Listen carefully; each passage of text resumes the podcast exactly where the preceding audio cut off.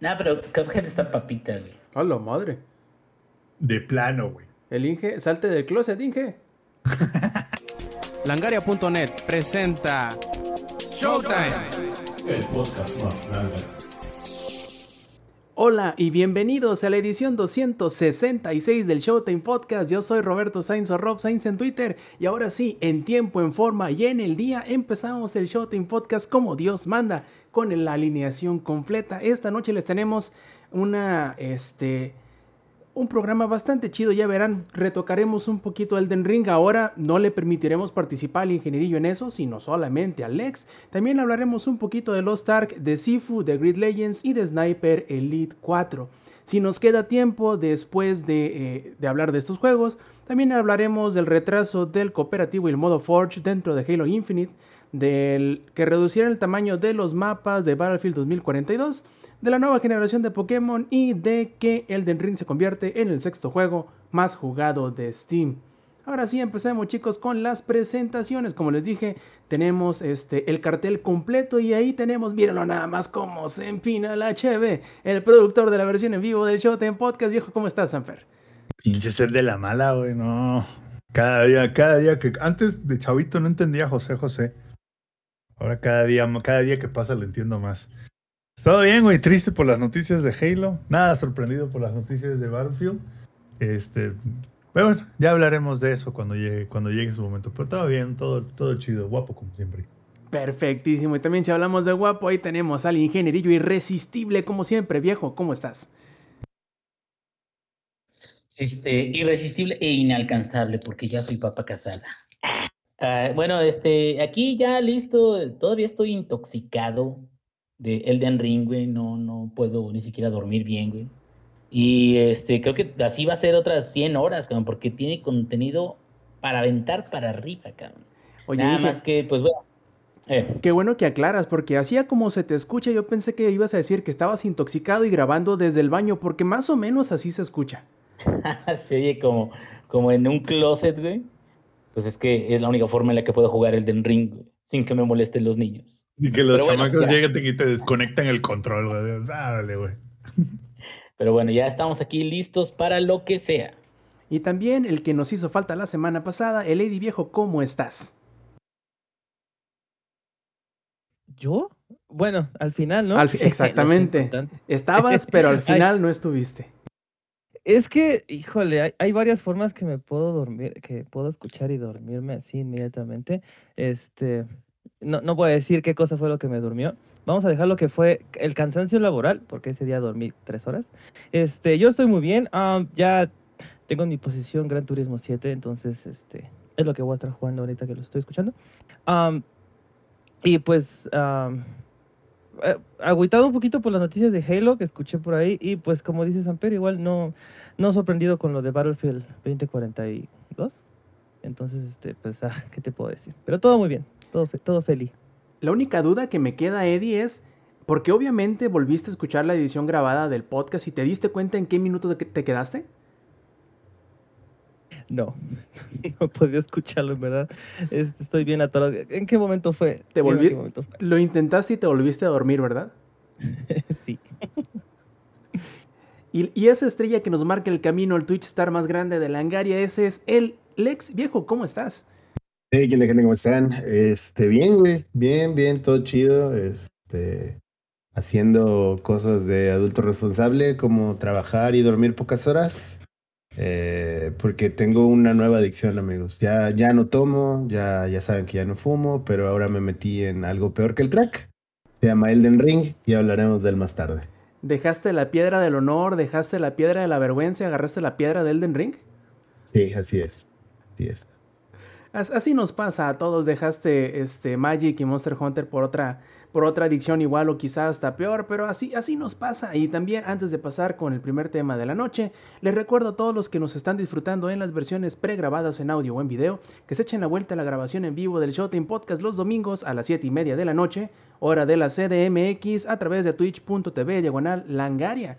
Además, si quieren compartir sus eh, opiniones o contradecir lo que estamos diciendo, bueno, cualquier cosa que quieran participar con nosotros, pueden encontrar todos nuestros perfiles de las redes sociales en en langaria.net diagonal enlaces. Empecemos entonces con el primero de los detalles y le pasaré la voz al Zampi para que nos hable del juego de carreras más esperado de lo que va de este año.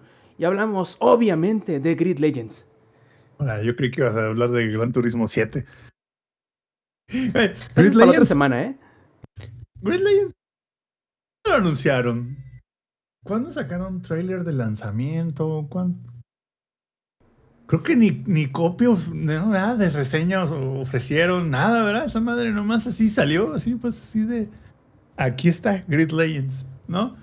Ese, siento que le, le pasa lo mismo que lo que le pasó en su momento al Project Cars 3 que primero tuvimos Project Cars 1, Project Cars 2, que eran juegos muy enfocados en cierta cosa, y de repente en el Project Cars 3 decidieron como hacer algo aquí bien raro, güey, bien Need for Speed con el mundo del motorsport, que es algo que no entiendo por qué lo hacen.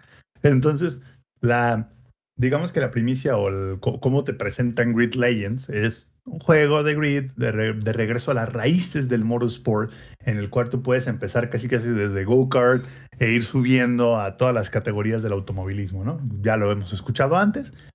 Y básicamente es la fundación de prácticamente casi todos los juegos de carreras, ¿no?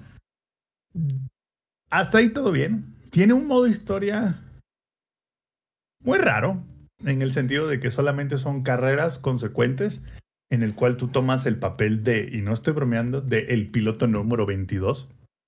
Literal, eres el rookie 22. O sea, no le dan chance ni de ponerle tu nombre al personaje. Simplemente eres rookie 22. Uh, tomaron hasta la molestia, güey, de grabar cutscenes con actores reales, güey. Bien al estilo Command and Conquer, para los que no, no sepan de qué estamos hablando, Command and Conquer. Creo que, creo que fue el primero, si no el primer juego en el que usó actores en, las, en los cutscenes. Estoy hablando de Command and Conquer desde el super ultra viejito, güey, del, que no se le veía ni la cara a los, a los actores porque el video era, era 180p, yo creo, güey. Entonces, decidieron gastar dinero en eso, lo cual es bien raro, güey, porque debieron de haber gastado el dinero en el resto del juego y no en esa parte nada más. O sea, debieron de haber gastado el dinero que se gastaron haciendo esos cutscenes, debieron de haberse los gastado haciendo un estudio de mercado. ¿Por qué? El juego está basado en el tema del motorsport, ¿ok? Competencias de coches. Pero el gameplay o, la, o el motor físico, la manera en la que manejan los coches, es super Need for Speed. Super Need for Speed. Entonces, vas avanzando en estas categorías, pero realmente los coches no difieren tanto de uno de otro. O sea, lo que difiere de, de la categoría Open Wheel, que es como lo más básico, a la categoría de Le Mans, es que el coche dobla más, acelera más y frena más. Pero en realidad, pues, como más o menos el mismo coche. Está raro, güey. O sea, como que o sea, no sé por qué, pero literal es como de esos juegos viejitos de carrera. Hay un juego muy viejito que creo que se llamaba. Mm, híjole, Eddie, no sé si tú alguna vez lo jugaste, pero se llamaba Just. Es un juego muy viejito de carreras. O sea, les estoy hablando ahí por el año 2003, 2004. De hecho, salieron dos. Salió el Just 1 y el Just 2. Algo así tipo competencia con el Midnight Club. De hecho, el desarrollador de esos juegos era THQ, para que se den una idea. Échenle para atrás un, ratote. Ese juego me recuerda a ese tipo de juegos el gameplay. O sea, como esos juegos de arcade muy sencillos, güey, donde el coche va así de que a toda perra pinche velocidad, güey, y, es más arcade que nada. Y está bien, creo que creo que el, el, tema del gameplay lo tiene muy bien, solo que no era en ese setting. O sea, hubieran agarrado ese gameplay, pero lo hubieran aplicado a un setting de carreras callejeras con coches modificables, como lo fue el Juice en su momento, y hubiera sido un super juego, Pero no lo es. Porque aparte, está muy raro, güey. la interfaz es muy complicada. Entonces, ganas créditos y ganas experiencia para disque modificar los coches, pero incluso desde el, desde el coche más básico. Le tuve que poner la dificultad más perra, güey. Porque si no les estaba ganando a la IA como por pinches 30 segundos. o sea, literal, perdón. Literal les estaba sacando de a 6, 7 segundos por vuelta a la IA en la dificultad normal. Le tuve que subir a la dificultad más perra para sacarle un segundo por vuelta a la IA. Y es donde dije, ah, entonces como que para qué entran aquí las modificaciones. Y entonces tienes también modificaciones para tu equipo, porque entonces para que tu coequipero, pero también la campaña principal la puedes jugar online con personas en lugar de con bots. Entonces como que creo que tenía muchas buenas ideas, pero vamos a lo mismo, nomás aventaron ingredientes a la olla esperando que fuera a salir una birria y pues no funciona así. Entonces, creo que el juego es bueno por partes, tiene buenas ideas, pero la suma de todas sus partes es una, es una cosa que no tiene ni pies ni cabeza ni sentido, no va ni para la izquierda ni para la derecha. No puedes modificar los coches. Entonces es como lo único que es como mejora de velocidad, mejora de freno y mejora de manejo. Eso es lo único que puedes modificar. Y es como, ok, no necesito ninguna de las tres porque ya le estoy poniendo en su puta madre a la inteligencia artificial desde el inicio. Entonces, si lo mejor lo único que va a hacer es que lo va a poner en su madre aún más.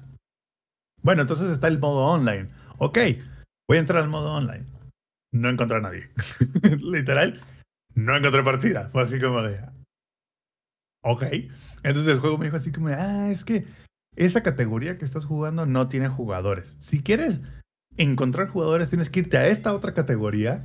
Y literal me tuve que ir ahí para encontrar, carreras y ni siquiera eran lobbies completos, eran lobbies de... Son 22 y de los 22 solamente como la mitad eran humanos. La otra mitad eran IAs. Entonces cuando sumas eso, sumas que no tiene casi nadie jugando multijugador, sumas que la IA es increíblemente fácil. El gameplay es arcade, pero el setting es de simulador. O sea, cuando empiezas a sumar las cosas, como que se deshace el juego, güey, ¿sabes? O sea, el juego te pones a pensar, güey, ¿quién? ¿Quién dijo, esto es lo que vamos, o sea, esto es lo que queremos?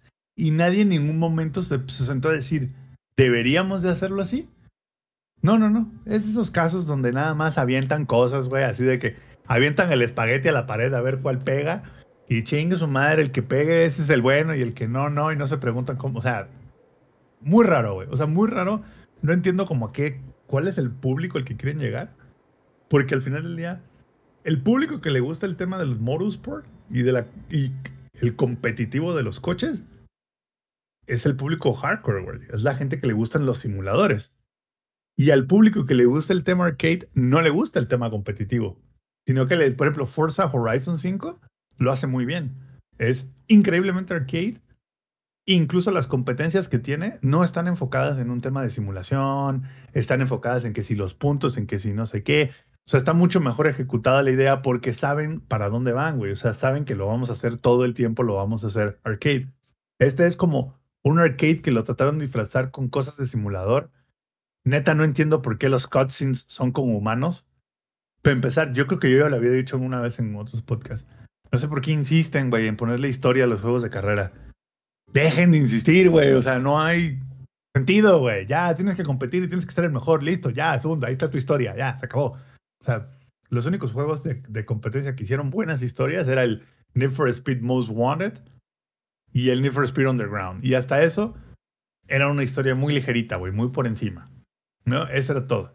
Pero en este juego insisten, güey, insisten en que tú eres el driver número 22 y tienes que pasar por todas estas competencias que no tienen ningún puto sentido. O sea, no entiendes por qué hacer diferentes competencias en diferentes pistas tendría que ser una historia de, un, de alguien. Dices, pues, pues no, güey. O sea, no, no es una historia, güey. O sea, no sé por qué se, se empecinaron mucho en eso. Sí se siente, güey, la mano de EA. Se siente la mano de EA contra los grids anteriores. Ese tema de que, ah, eso sí, a huevo tiene que ser, es este, online only todo el tiempo. Y te digo, o sea, el hecho de que quisieran poner como que incluso la parte multijugador dentro del single player para hacer relevante el single player, no me. Como que no me cuadró mucho. Si le fuera a dar una. A ver, el, juego se ve bien. Pues, corre bien. O sea, está divertido. Pero no es un juego que le vas a dedicar más de 10 horas. ¿Por qué? Porque ya te vas a dar cuenta que a la décima hora, pues ya todo vas a ganarlo, güey. No hay competencias en línea. Entonces dices, ¿para qué chingado lo sigo jugando? ¿No? Ah, bueno, ya lo que sí me, que sí me dejó de enseñanza el juego es que qué aburridas son las competencias con los coches eléctricos. porque literal lo único que se escucha, se son el ruido de las llantas, así. Así, literal, es lo único, güey. No se escucha más que el ruido de las llantas, güey. Este, si le fuera una calificación, yo diría que un 6, güey. O sea, si alguna vez lo encuentran en el Game Pass, jueguenlo. Si no, no gasten los mil y feria que quieren, no lo vale ni de pedo. Y mucho menos con juegos como Forza y como Gran Turismo, güey. O sea, o sea, sí, no, o sea, no entiendo por qué lo hacen, güey. Es como de eso, o sea, no, ¿cuál fue el último juego de carreras que, que reseñé antes de este? Creo que el Mm. F1 2021 o 2022, uno de esos Algo dos. así. Son, que son juegos que nada más lo sacan porque pueden, güey. Pero no agregan nada nuevo al género. No, fue el Dirt 5, güey. El Dirt 5. Que son esos juegos, güey, que no agregan nada, güey. Que hasta hacen un approach tipo Ubisoft, güey. ¿A qué me refiero con el approach? Ubisoft es, aviéntale un chingo de contenido que no necesita hacer y que no tiene ninguna recompensa hacerlo para que se sienta que el juego está grande, güey. Pero al final del día un juego de carreras, pues es, se reduce a correr en una pista, güey. Entonces no sé por qué insisten en querer poner como paja alrededor de esta idea. Los por eso, yo creo que también por eso los mejores juegos de carrera están en la compu, güey. Porque son simuladores perros, güey. Que es así como de aquí no hay historia, güey, aquí no hay nada. Aquí tú entras a. ¿Quieres en línea? Aquí está el en línea, aquí agarras tu coche, aquí está la pista, aquí no hay mejoras, no hay nada, todo el mundo trae el mismo coche, se acabó, listo. That's it, güey. Es la, esa es la fórmula base, güey. Pero no sé por qué insisten, güey, en inventarse estas fórmulas de. No sé si sean así como de. Es que estos son los nuevos juegos para los niños ratas, güey. No sé. Pero ya deberían de haber aprendido porque a Dirt 5 no le fue nada bien. Al Need for Speed Hit, que es otro juego de este estilo, no le fue nada bien, güey.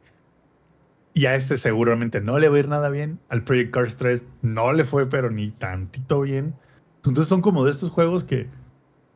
Que está raro, güey. No tienen una idea de qué son. O sea, no tienen un- El juego en sí no sabe qué, qué juego quiere ser. Es como de.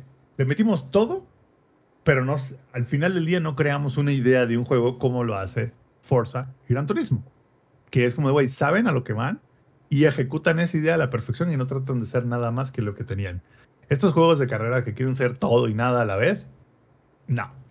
Ojalá, güey, te digo, lo hubieran hecho en un setting como de carreras callejeras, como el tipo el Juice o el Midnight Club, y hubiera sido un gran juego.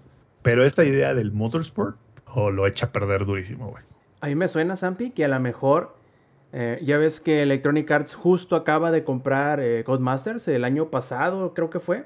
Sí, el año pasado. ¿No te suena a que probablemente Codemasters ya tuviese como que la base hecha y llegó Electronic Arts y le dijo, ok, podemos convertir esto con el mínimo esfuerzo en el... En algo marquetero. Así, el no, el no Need for Speed siguiente. O sea, no es un Need for Speed, pero como que para que medio quiera eh, ese rincón llenarlo con algo, con el menor esfuerzo y ver qué pega, como tú bien dices. Porque eso me suena, ¿eh? Puede ser, güey. O sea, puede ser, porque sí se siente de repente un poco como, incluso como el Need for Speed, este. ¿Cómo se llamaba? Shift. Need for Speed Shift. Como que quiere ser ese juego, pero no lo es. Entonces, no pierdan su tiempo. Es literalmente un cascarón de juego ahí. No pierdan su tiempo, no pierdan su dinero. Hay muchísimos mejores juegos de carreras ahorita que jugar antes que jugar en ese. Es más, hasta Elden Ring a caballo es mejor juego de carrera que esto. Bueno, fácil, sencillas. E- después de esa conclusión no hay mucho más que este pedir. Lo que sí yo le quisiera pedir, pero a Lex, es que nos cuente, porque yo no recuerdo, Lex también me podrá sacar de la duda, yo no recuerdo, no me queda muy en claro si antes jugaste algún juego de FromSoft o si Elden Ring es tu primer juego y en dado caso de que así sea, ¿qué fue lo que te orilló a, a- a probarlo? Ok. Sí había jugado algún juego de From Software antes, que había sido Dark Souls 2, pero no lo acabé y no fue como de, ah, voy a empezarlo y así, no, fue como de, estaba con unos compas y fue como de, estaba- se estaba jugando Dark Souls y se estaba rolando el control. Y fue como de, ah, ok. Nunca me llamó la atención tal cual, o sea, la estética es bonita, o sea, es, es fea, pero por lo mismo es bonita. La estética de estos juegos así medieval todo de la verga. Am, Pero no, yo no soy fan de los Souls-like. Y ahí les va, ¿por qué? Eh, este, Lex, es esa como, como ese setting inspirado como en Ciudad Juárez, güey, ¿no? O sea, Pero en, pero en medieval, ¿no? sí, sí, sí. o De hecho, yo me de imag- hecho, la otra vez, güey, estaba platicando con Jorge y Jorge me dijo, mira, carnal, todo el lore de, de el del Ring está inspirado en el en Ecatepec, el que Ecatepec que conoce muy bien Eddie, ¿no? Mm, Entonces le dije, no mames, Jorge, ¿cómo crees? Me dijo, sí, güey, te lo juro. O sea, de repente estás caminando y de- lo- sale de una esquina un cabrón y te pica con un machetón.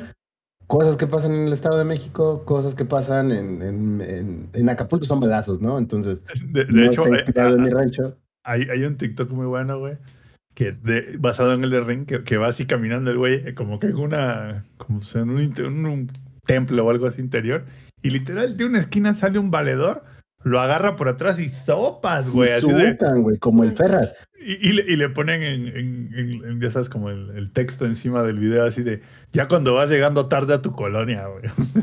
Sí, güey. Entonces, después de que platicaba con, con Jorge, de hecho me estaba mandando unos audios de WhatsApp, ¿no? Como de, oh, no mames, güey, fíjate que sí me gustó. el- eh, Brandon Sanderson no, no, no lo queríamos, entonces por eso, por eso me hablaron a mí y todo ese pedo, ¿no?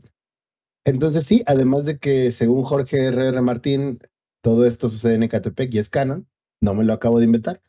Eh, pues los juegos de From Software, a mí personalmente, y ojo, porque seguramente me voy a echar encima un chingo de raza, todos los Souls-like son para mamadores. Son juegos para mamadores. Y ahí te va. ¿Por qué? Porque el fan promedio de estos juegos es como de, no mames, es que yo ya me acabé el Dark Souls 433 veces, güey. No, no necesita modo fácil. Git good, güey, no sé qué. Y es como decía un- una persona en Twitter, que no estoy seguro quién es, pero tengo, creo que era parte de, From Software, y decía, si lo chido de un edificio es que, tenga- que tengas que subir 100 pisos en escaleras y a ti te gusta eso, está de huevos. Pero si se le ponen elevadores y escaleras eléctricas es para que tengan acceso más personas. Si tú no los quieres usar, no los uses, güey. Tú sigue por las escaleras como a ti te gusta y no va a pasar absolutamente nada.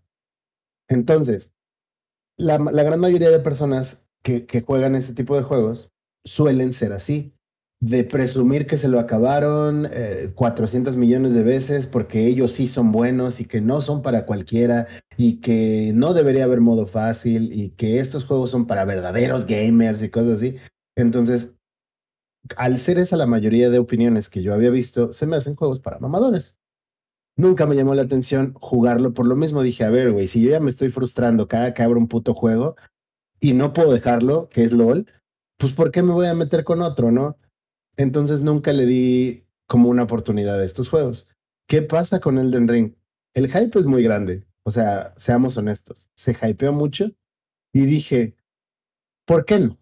El hype y las ventas, güey. Además, güey, ¿no? Es un pinche éxito. Pero así como el meme de, de, creo que es de Harry Potter, de ¿por qué no quedármelo? ¿No? Ya nos lo dieron para reseñar. Ya tenemos la oportunidad ahí. Démosle. Vamos a ver qué puede hacer un noob como yo, que no conoce este tipo de juegos, que no les ha dedicado tiempo a este tipo de juegos, que no es mecánicamente bueno con este tipo de juegos y a ver qué sale, güey. Y no, mam. No, ma- así como cuando me dio mi primera caguama, güey. No, no. Es- me, me fui por el En, hole en- en duro. ese, así de agarraste tu primer caguama, le diste el sorbo y en ese momento lo supiste, güey. Ah, mi vida cambió, güey. O sea, Dijiste- honestamente, José José es mi verdadero padre. ¿qué, qué hago aquí, no? O sea, ¿dónde estuve todo este tiempo? Y no es, y ahí les va la otra. No es como de, no mames, yo quiero ahora jugar todos los Dark Souls. Eh, no realmente. O sea, seamos honestos. Y, este, y es que Elden Ring hace la diferencia. ¿Por qué? Porque para empezar es un mundo abierto, ¿no? Y los juegos, los, todos los Souls-like son como de, ah, bueno, llega, mata al boss y avanza a lo siguiente. Pasas la zona, farmeas, subes de nivel, llegas al boss, vamos a lo siguiente. Es lineal. Y lo que tiene Elden Ring es que al ser un open world, te dicen, ¿qué tranza carnal? Aquí está el mundo, güey, date. Y explórale y haz esto y haz lo otro y haz aquello y logra lo que, como lo quieras hacer, güey. Si tú quieres farmear 47 niveles antes de llegar con el primer jefe, güey. Farmea 47 niveles antes de llegar con el primer jefe. Pero conforme vayas avanzando es como de, ah, no mames, sorpresa, aquí en esta zona había un dragón, y aquí en esta zona va a llegar un vergas a invadirte, y como... Y va, a mucha- lle- y va a llegar señuelo, güey. o sea, hay como muchas cosas que hacen que el juego sea fresco y no se sienta esa linealidad. No estoy diciendo que el futuro de los juegos está en el mundo abierto, solamente que siento que es refrescante para, para pues todos los Souls-like, ¿no? Ahora, no todo es miel sobre hojuelas. Hay algo que a mí no me... ah, que me gustaría más claridad, no es que me disguste, solo creo que habría estado mejor un poco más de claridad am, que, un, que como que las cosas principales que te ponen a hacer, que son core del juego, ah, fueran claras, ¿sabes? Porque en cuanto haces el tutorial y sales a la primera zona que se llama el Necrolimbo, y ahí te dejan, güey. Y ahí es como de, date, papito, explóralo desde ahorita, güey. Eso, eso, me suena, eso me suena más a una experiencia de vida, güey. O Ah, sea, me, no. me- me- me- me suena a, que te están enseñando que en la vida nadie va a estar ahí para decirte, aquí está el minimapa de la vida, güey. O sea, sí, cabrón, pero este es el Ring, no la vida, güey. Te tengo suficiente con la pinche vida. Esto es un juego, cabrón. ¿Sabes? Entonces, eh, yo, por ejemplo, lo que hice cu- cuando lo streamé fue como de, a ver, para empezar, les voy a advertir que estoy aprendiendo a jugar, güey. Porque nunca falta el cabrón que va a llegar y, no mames, es que ¿por qué le subiste aquí a All Stat? Y es como, güey, estoy aprendiendo a jugar. Ya te bulleaste mal, reinicia tu partida. No mames, le metí ocho puntos de vitalidad que no eran, me lleva a la verga. Ahora tengo que reiniciar, ¿no? Que eso me pasó. Pero bueno, ahorita hablamos de eso. Bueno, esa fue decisión propia. Es- es- sí, sí, fue, yo la decidí cagarla, ¿no? Fue, fue mi error. No sé cómo en mi cabeza vigor y resistencia se parecían, pero bueno, está bien. El punto es que fue como de, "Va, aprendamos juntos, banda. A ver, vengan. Y si tú sabes, güey, enséñame, explícame, guíame. Y si no sabes, güey, pues aprendamos juntos, ¿no? ¿Cómo está este trip? Y vayamos. Y yo dije, pues, güey, voy a explorar. Antes de seguir avanzando a lo pendejo, quiero explorar. Precisamente para evitarme muertes pendejas, según yo. Y nada, resulta que hay algo que tienes que hacer core del juego, que es conseguir al caballito, el caballo homosexual de las montañas, que se llama Torrent, que es, es muy cagado, ¿no? Esto es como solo un dato cultural. El caballito de Elden Ring se llama así para que cuando tú googlees Elden Ring Torrent, te salga el caballito. Bien ahí, bien bajado ese balón, ¿eh? Ah, mames, pinche Ah. software ahí ya.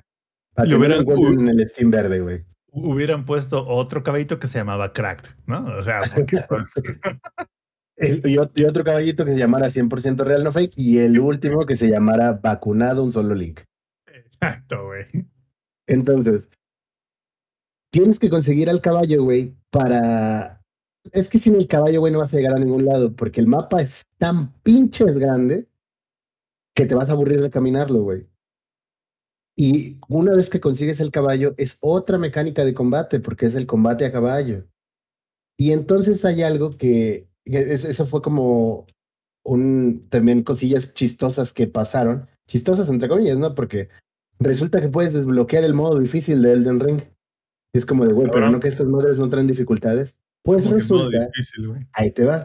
Resulta que una vez que tú consigues a Torrentera, en español le pusieron Torrentera, eh, una vez que consigues al caballito, eh, tendrías que regresar a un punto que pasaste anteriormente, a una, se llama la iglesia de él, en donde encontrarás a una bruja que te da la campana de invocación.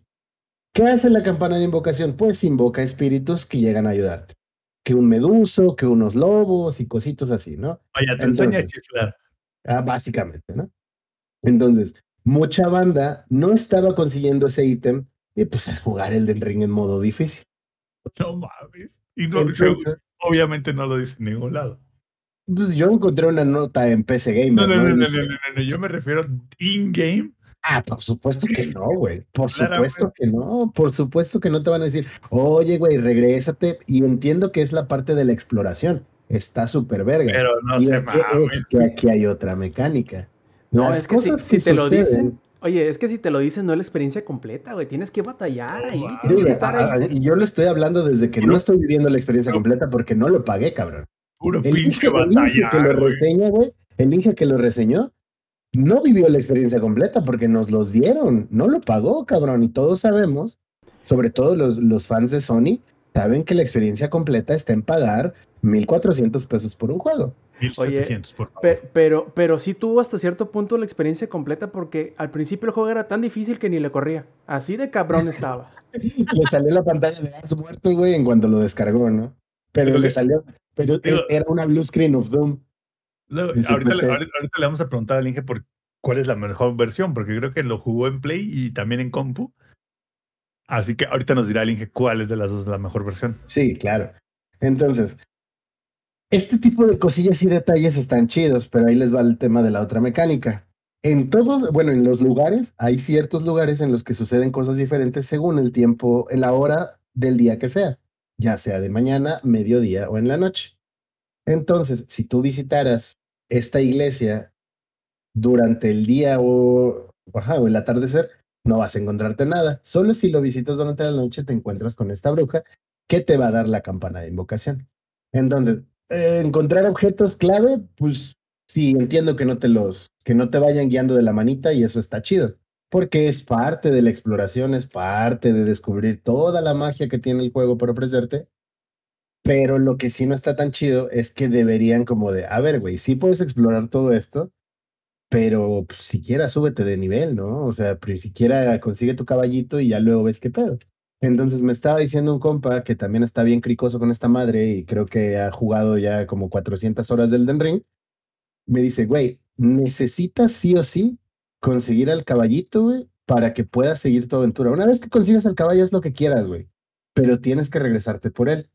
Entonces ya fui, inicié un nuevo save, la neta, porque me llamó la atención eh, que encontré un video de un cabrón que estaba jugando Monster Hunter dentro de, de Elden Ring y dije, no mames, esto es lo mío, güey. Así sí puedo jugar. Así no voy a estar tan noob. Entonces inicié un nuevo run haciéndome a tu amante bandido, bandido, Corazón, corazón malherido. por siempre seré tu héroe de amor. Y entonces decidí jugar una build eh, enfocada en hacer daño de hemorragias. Y bueno, ya, dije, ok, ya tengo, ya sé qué quiero hacer, ya sé hacia dónde me voy a dirigir, vamos a hacer el core del juego. Fui por mi caballo, regresé y fui a buscarme las armas que necesitaba. Resulta que mi build lleva dos Reduvia Daggers, que estas armas solo te sale una por juego. Y es como de, ¿y cómo consigues la otra? La magia del multijugador. Porque entonces puedes invocar a uno de tus panas y si tu pana no va a usar esa arma, pues te la dropea. Así de fácil. Increíble, hermoso, mágico. Güey, eso me suena a los, a los tiempos antiguos de Pokémon, donde te tenían que hacer el, el transfer. El trail, ajá. Y, y Sí, lo llevabas equipado, güey. Ey, lit. Ahora, ya que estoy tocando el tema del multijugador, es algo que también cabe resaltar. From Software no va a ser juegos fáciles de entrada. Y, Y se sabe. Y estás, estás consciente de ello. Y por si no fuera suficiente, Si te apendejas, lo desbloqueas en difícil. Le, le desbloqueas un modo difícil. Pero aquí viene la magia del multiplayer. Yo creo que el multiplayer está balanceado. ¿Por qué? Porque tú puedes invocar a tus panas y si uno de ellos se muere, chingo a su madre, güey, ya, se fue de tu mundo. Y vuélvelo a invocar y gástate más ítems para traerlo a tu mundo y esto y lo otro y aquello y está bien porque mantiene la esencia del juego. Que la esencia del juego al final del día sí es que sea complicado, sí es que sea mecánicamente un reto, sí es que te haga querer arrancarte el chile a mordidas de vez en cuando, aún con tus amigos, güey. Entonces, creo que sí mantiene como la esencia de todos los Souls-like, pero es bastante noob friendly. El multijugador es bastante divertido porque es como de, a pinten aquí el, el placazo de su clica para que yo los invoque de su barrio al mío y podamos ir este, navajear al cabrón que está en la esquina esperándome. Ah, huevo, ya sabemos que va a salir de ahí y entonces, no, pues tú que estás armando, no, pues tú que estás armando. Y entonces, al final del día, pues puedes hacer como entre comillas una party y se van ayudando. Pero aquí viene también la otra parte. Si yo los invoco a ustedes en mi mundo y matamos a un jefe, tendríamos que regresar al mundo de ustedes a matar otra vez al jefe y luego si venimos con un tercero, vamos a tener que hacer lo mismo. Entonces, eso creo que también sigue manteniendo como la esencia de todos estos juegos, de que, de que impliquen un reto, de que sean difíciles y mucho y un largo etcétera. Entonces, creo que es bastante noob friendly. Eh, el multijugador es muy entretenido y sí te sigue representando este reto. Entonces, sí he tenido ah, y entiendo, ¿no? Esa sensación de, güey, esto es muy difícil, pero cuando lo logras es como de, no mames, güey, lo logré, me la peló este pendejo, güey, lo, por fin, güey, sigamos adelante y te vas a encontrar con retos aún mayores en las siguientes zonas. Y creo que esa es la experiencia que te quiere dar, digo, si lo pagas completo, ¿no? Yo solo estoy hablando de lo que me ha tocado, eh, pero mantiene la esencia de todo este tipo de juegos y creo que si quieres introducirte a los Souls-like, Elden Ring es una gran opción para que empieces a ver cómo funcionan las mecánicas de estos juegos y que vayas gradualmente, pues no sé, a los más hardcore. Ahora, esto no quiere decir, güey, que solo vaya a ser una introducción, porque Elden Ring está tan bien hecho que podrías querer quedarte ahí y ya, güey, y no pasa nada. O sea, yo opino que no pasa nada si no te vas a los Dark Souls o al Demon Souls, ¿sabes? No pasa absolutamente nada y te puedes quedar en Elden Ring. No sé cuántas horas he jugado, yo creo que habré jugado como unas 20, tal vez, que no son tantas como otras personas, pero me sigue motivando a seguir jugando. El Inge lleva 60, güey. Y el Inge le sabe a este tipo de cosas, güey. El Inge sabe como más o menos, ¿no? Qué hacer.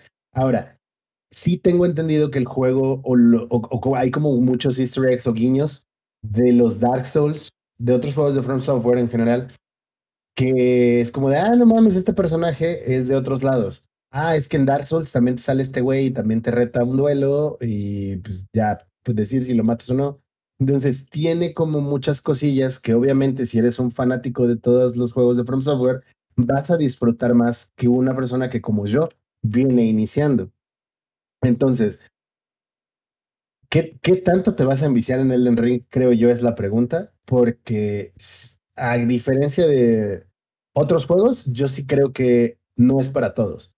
Una persona que nunca haya jugado videojuegos, o sea, imagínate, ah, no mames, me acabo de comprar mi primer consola, güey. Ah, Elden Ring, porque me gusta. así de, güey, tu abuelito te acaba de regalar la Play 5 Ajá.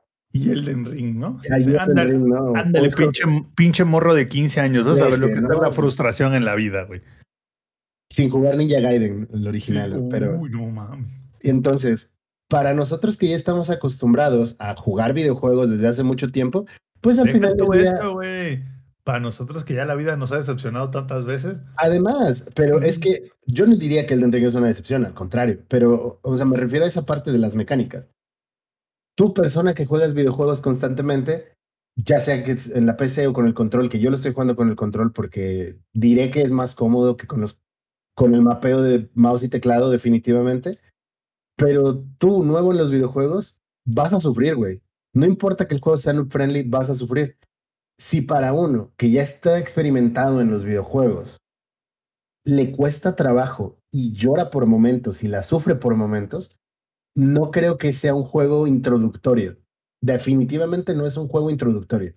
Elden Ring es un juego para gente que juega videojuegos, aunque no juegue Souls-like. yo, yo creo que sí es un juego introductorio porque al final del día sí te introduce algo. Ah, o sea, empezamos por el miedo y seguimos en donde quieras. Exacto, y seguimos por el pánico. Entonces, también considero que Elden Ring es uno de esos juegos en los que, como Monster Hunter, necesitas a alguien o alguienes que te estén llevando, si no de la mano, al menos que te aconsejen de vez en cuando, para que tu estadía sea un poquito más llevadera. Porque si no, si lo haces solo, si no buscas guías, si no hay un ingenierillo diciéndote, güey, hazlo por acá, ah, te falta esto, hazle por acá y habla con fulano para que te dé sultano, ah, sí puede ser frustrante. Sí puede ser frustrante porque hay cosas que no son intuitivas y que probablemente sin una guía no lo sabrías. O sin un consejo de alguien más no lo sabrías. Como ese consejo que yo vi en un tweet, güey, una vez que consigan a Torrente, regrésense a la iglesia en la noche para que hablen con la bruja, porque si no se la van a pelar. Como, güey, si yo no hubiera visto eso, probablemente habría sido una coincidencia si hubiera llegado a ese lugar de noche y un largo etcétera. Lo que tiene Elden Ring Y lo que me está pasando a mí es que sí lo considero un juego enviciante, porque esa sensación de, no mames, ya lo logré, voy hacia el siguiente y voy hacia el siguiente y voy hacia el siguiente, sí me está liberando una dopamina que no se imaginan, amigo. Entonces, sí estoy muy, muy contento con el juego, estoy disfrutando mucho el juego y no les voy a mentir, mis panas, ahorita que estoy enfrentándome contra el segundo boss, contra el Godofredo, este hijo de su puta madre me está haciendo llorar sangre, pero ya el Inge me dio un consejo y dije, esto no lo he probado, entonces después de que intente lo que me dijo el Inge, veremos qué pedo. Y me pasó con Margit, que fue el primer boss. Resulta que hay un ítem que compras por un chingo de runas, güey, y que te ayuda a derrotarlo. Y fue como de, no mames, lo hice al primer intento. Como de, no mames, esto estuvo hasta en fácil, güey. Hasta me arrepentí de comprar el ítem porque me sentí mal conmigo mismo. Pero, ¿sabes? Tiene como sus ventajas, tiene como su magia, tiene un millón de builds que puedes hacer y tiene una rejugabilidad que yo creo que está de puta madre. Porque es como de, bueno, pues yo me lo acabé con el Warrior, no sé, o con el, la clase que seas. Y si me hago otro ron con otra clase, ¿y qué tal si ahora en lugar de agarrar a vergazos, meto magia? ¿Y qué tal si? ¿Y qué tal si? ¿Y qué tal si? ¿Y qué tal si? Está muy chido. Y algo que para mí es súper importante en los juegos es el tema del soundtrack. El soundtrack de Elden Ring no es perfecto, pero es muy bueno. Te pone en el setting que quiere ponerte, que es como esta fantasía medieval oscura, toda fea, de que sí hay magia, ¿no? Pero sí hay dragones, pero no es como te lo imaginas, no sé, como el Señor de los Anillos o algo así. Es feo, es decadente y la música llega a seguir poniéndote en ese, en ese setting y lo hace de una manera muy buena. Eh, no se espera que es como épico, pero no al mismo tiempo, ¿sabes? Porque sí eres como un héroe, pero te vas a morir mucho. Entonces no eres como no sé, eh, como el soundtrack de Monster Hunter, por ejemplo, que yo no me canso de decir que es el último que me ha hecho así emocionarme a tal grado. Pero Elden Ring cumple su propósito muy bien de ponerte en ese lugar, de ponerte en ese momento y sí te motiva a seguir jugando. Sí creo que las zonas están muy bien ambientadas. A nivel gráfico, que yo lo estoy jugando en PC en, en gráficos medios, me va muy bien. Sí he tenido frame drops. Sí he tenido frame drops. Eh, pero usualmente los tengo, los tuve en stream, porque pues estaba streameando, y los tengo de vez en cuando cuando tengo más ventanas abiertas, o sea, también me mamo, ¿no? Tengo pinches dos streams de algunos panas abiertos, pues estoy viendo la HCS y además jugando el Den Ring, pues obviamente sí tengo frame drops. Pero creo que hasta eso el juego está muy bien optimizado, corre muy bien y gráficamente se ve muy bien la, la estética del juego. Yo creo que cumple con todo lo que quiere lograr. Se ve muy Dark Souls, pero es un juego de From Software, entonces uno espera que se vea así. A mi parecer, sí va a ser juego del año. Pero depende, güey, todavía falta Starfield. Uh, algún día, algún día Starfield saldrá. ¿Qué, qué tal ¿No que te Star- venderán una qué- nave por 20 mil pesos? ¿Qué tal que Starfield es el nuevo Skyrim, pero del espacio, güey? Um, puede ser. Eh, pero mientras, pero mientras no eh, tengamos una fecha, pero mientras no tengamos una fecha de Starfield, eh, Elden Ring es el juego del año No, a y- mi gusto. Independientemente del, del chiste, la neta está cabrón que tenga más jugadores Elden Ring que Lost Ark, que es un juego free to play, güey. Y que tenga más jugadores, güey, que Dota, que Counter-Strike, que Apex. Y bastante más, güey. O sea, hoy, justo estaba viendo las estadísticas de, Ste- de- de Steam y por día Elden Ring está teniendo picks de 944 mil jugadores, mientras que Dota y Counter-Strike son de 6. Dota es 600 y tantos y Counter-Strike es como 900 y feria, güey. O sea, qué pedo, güey. Que están al nivel de los free to play y de los free to play más grandes de Steam. Y eso me lleva a pensar lo siguiente: ¿cuánto varos se están metiendo, güey? Ahí te O va. sea, porque A esta madre está a precio completo, ¿eh? O sea, esta madre Sí, sí, está- sí, o sea, en Steam están en 1200 devaluados pesos, güey. rublos mexicanos, güey. Sí, rublos mexicanos, pero ahí les va. Y tal vez Amper va a estar en desacuerdo conmigo con lo que voy a decir en este momento. Tal vez el Inge esté de acuerdo con lo que voy a decir en este momento y otros jugadores también estarán de acuerdo. Y quiero que nos lo contesten en el chat si están acá en, el- en la versión en vivo, si están en la versión grabada. Échenme un tweet mentándome la madre o diciendo, no mames, tienes razón, cabrón. Elden Ring es un juego de 1200 varos que vale 1200 varos. Sí los vale, güey. Neta, este juego vale lo que cuesta. Sí. Sin pedos. Sin pedos los vale, güey. Yo ahí sí, para que veas, no, no, no me voy a meter en eso, güey. Como American Truck Simulator, vale los 350 pesos sin pedos.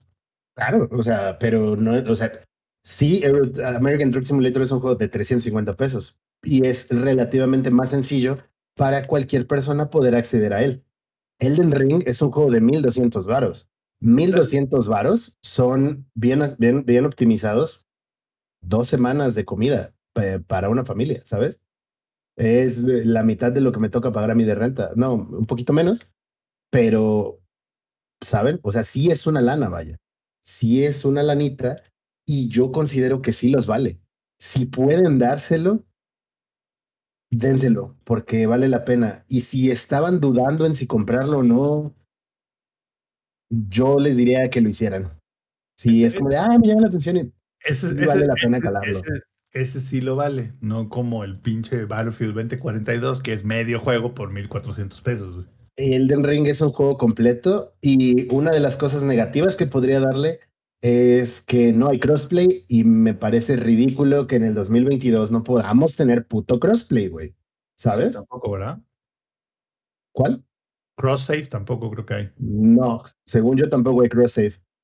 Y bueno, eh, ¿qué, qué te iba a decir? Una pregunta, ahorita que hiciste multijugador. Sé que pueden, o sea, sé que no solo es cooperativo, sino que también pueden haber invasores. así es. Entonces de repente tú Es- puedes ese- estar bien, Agustín. ¿Ese es opcional o ese es así de que... Es opcional. Es que tú puedes, por ejemplo, ir a la de parte ni, de ni sistema. modo, mi raza. Güey, tú puedes ir a la parte de sistema y te dice partida entre regiones es jugar desconectado. Punto. Y nadie te invade y no te llegan a ayudar tus panas. Y si tú quieres hacértelo solo porque eres don verga, puedes hacértelo solo porque eres don verga. ¿Sabes? y si, si pones el co-op, entonces también van a haber invasores. Puede haberlos. A mí ya me invadieron dos veces y la, se las turbo hiper mega pelaron.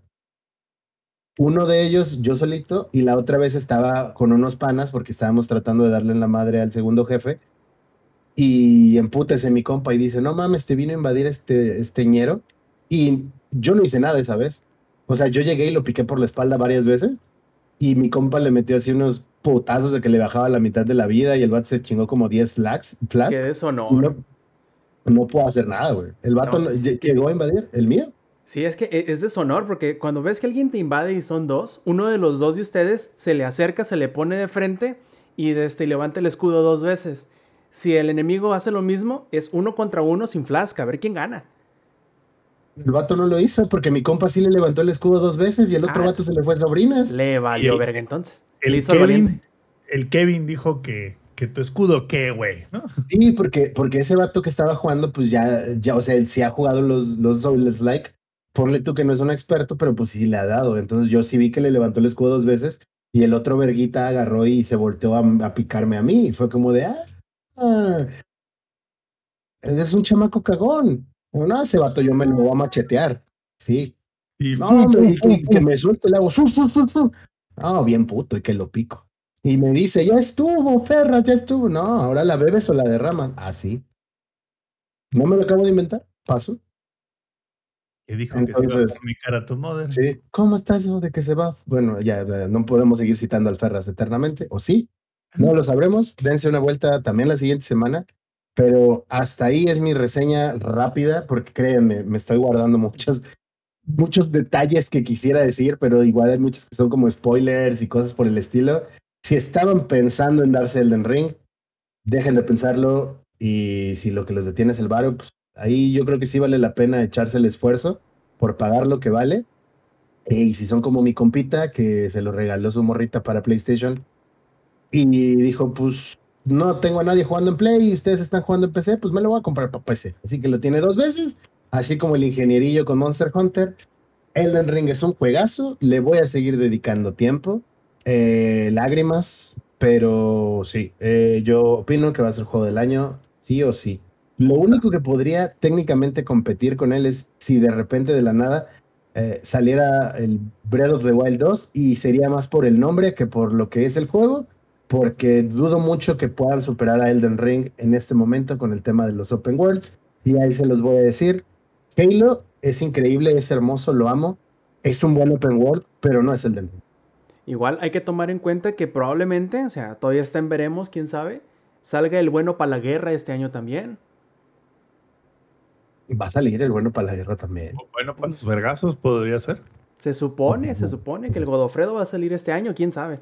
Yo, yo esperaría si que el sí. Godofredo sale igual, pero dudo mucho, honestamente, al día de hoy. O sea, yo, yo no creo que lo supere el del ring, neta. Neta, dudo mucho que algo lo supere. Pre- pregunta. ¿Qué es más cricoso? ¿LOL o Elden Ring? Sí, Y la pregunta obligada, ¿qué tan jugable mientras trabajas es? depende. A ver, Yo no mucho, ¿no? Porque te, Espera, vol- espera, te vol- no, te no, no. volte- te volteas y llega el, zo- el zombie que se llama el Kevin y te mete con la antorcha así de... "Eh". Sí, o sea, esa parte es totalmente cierta, pero No tiene pausa, ¿verdad? no tiene pausa, güey. O sea, es, no, no está apto para el trabajo realmente, pero si estás en una junta que pudo ser un correo y estás muteado, no hay pedo, güey. Tú puedes jugar, ¿sabes? Igual yo creo que también eso va a depender mucho de qué tan hábil seas para evitar mentar madres, güey. Si, eres- si tú estás en una junta y tienes que hablar sí o sí, güey, puedes prestarle atención a la junta y decir, no, sí, que el forecast, no, sí, que su puta madre, sí, ahorita le atiendo, este, ahorita le, A le media junta le haces escudo, escudo. ajá, le haces escudo, escudo, pero el uno contra uno, lo tibagueas cuando le ganas al puñetas que te invadió. eh, pero si no eres capaz de evitar mentar madres o hacer ruidos cuando estás jugando, no es apto para el trabajo. Yo ah, en- Ah. le daré un 5 de 10 para O sea- ap- aptitud de O sea, el- trabajo. O sea, el Tuca Ferretti no podría jugar esto mientras trabaja. No, no, no podría. cagajo. podría. Cagajo. Ajá. Entonces, le daría un 5 de 10, porque sí tiene lo suyito, porque al final del día igual y nada más te dedicas a explorar en el trabajo, ¿no? O sea, si de repente te sale pues algo, pues pasaste a mamar, como en cualquier momento de este juego, que es su magia, pero te podrías dedicar a explorar, a encontrar otros puntos de gracia, que esto, lo otro, aquello, ah, que algún, lo que sea, ¿no? Me, me da mucha risa, güey, lo- los videos y TikToks, así que, madre, güey, está peleando con el jefe, güey, pa, pa, pa, pum, y madre, si le gana al jefe, güey. Ah, le dan el arma, ¿no? Corre a equipar el arma y en lo que está equipando el arma llega un zombie con una antorcha ah, y, se la- y le apaga la antorcha en la nuca y listo, muerto, güey.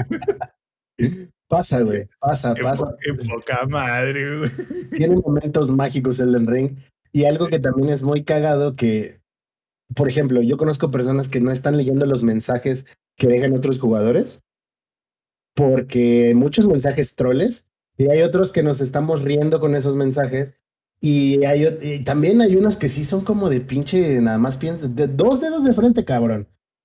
Hay muchos mensajes en acantilados que dicen intenta saltando, y tú te asomas al acantilado y dices, no, no hay manera que haya algo allá abajo que no me mate a la verga, que no- me va a matar la caída, sí o sí, o sea.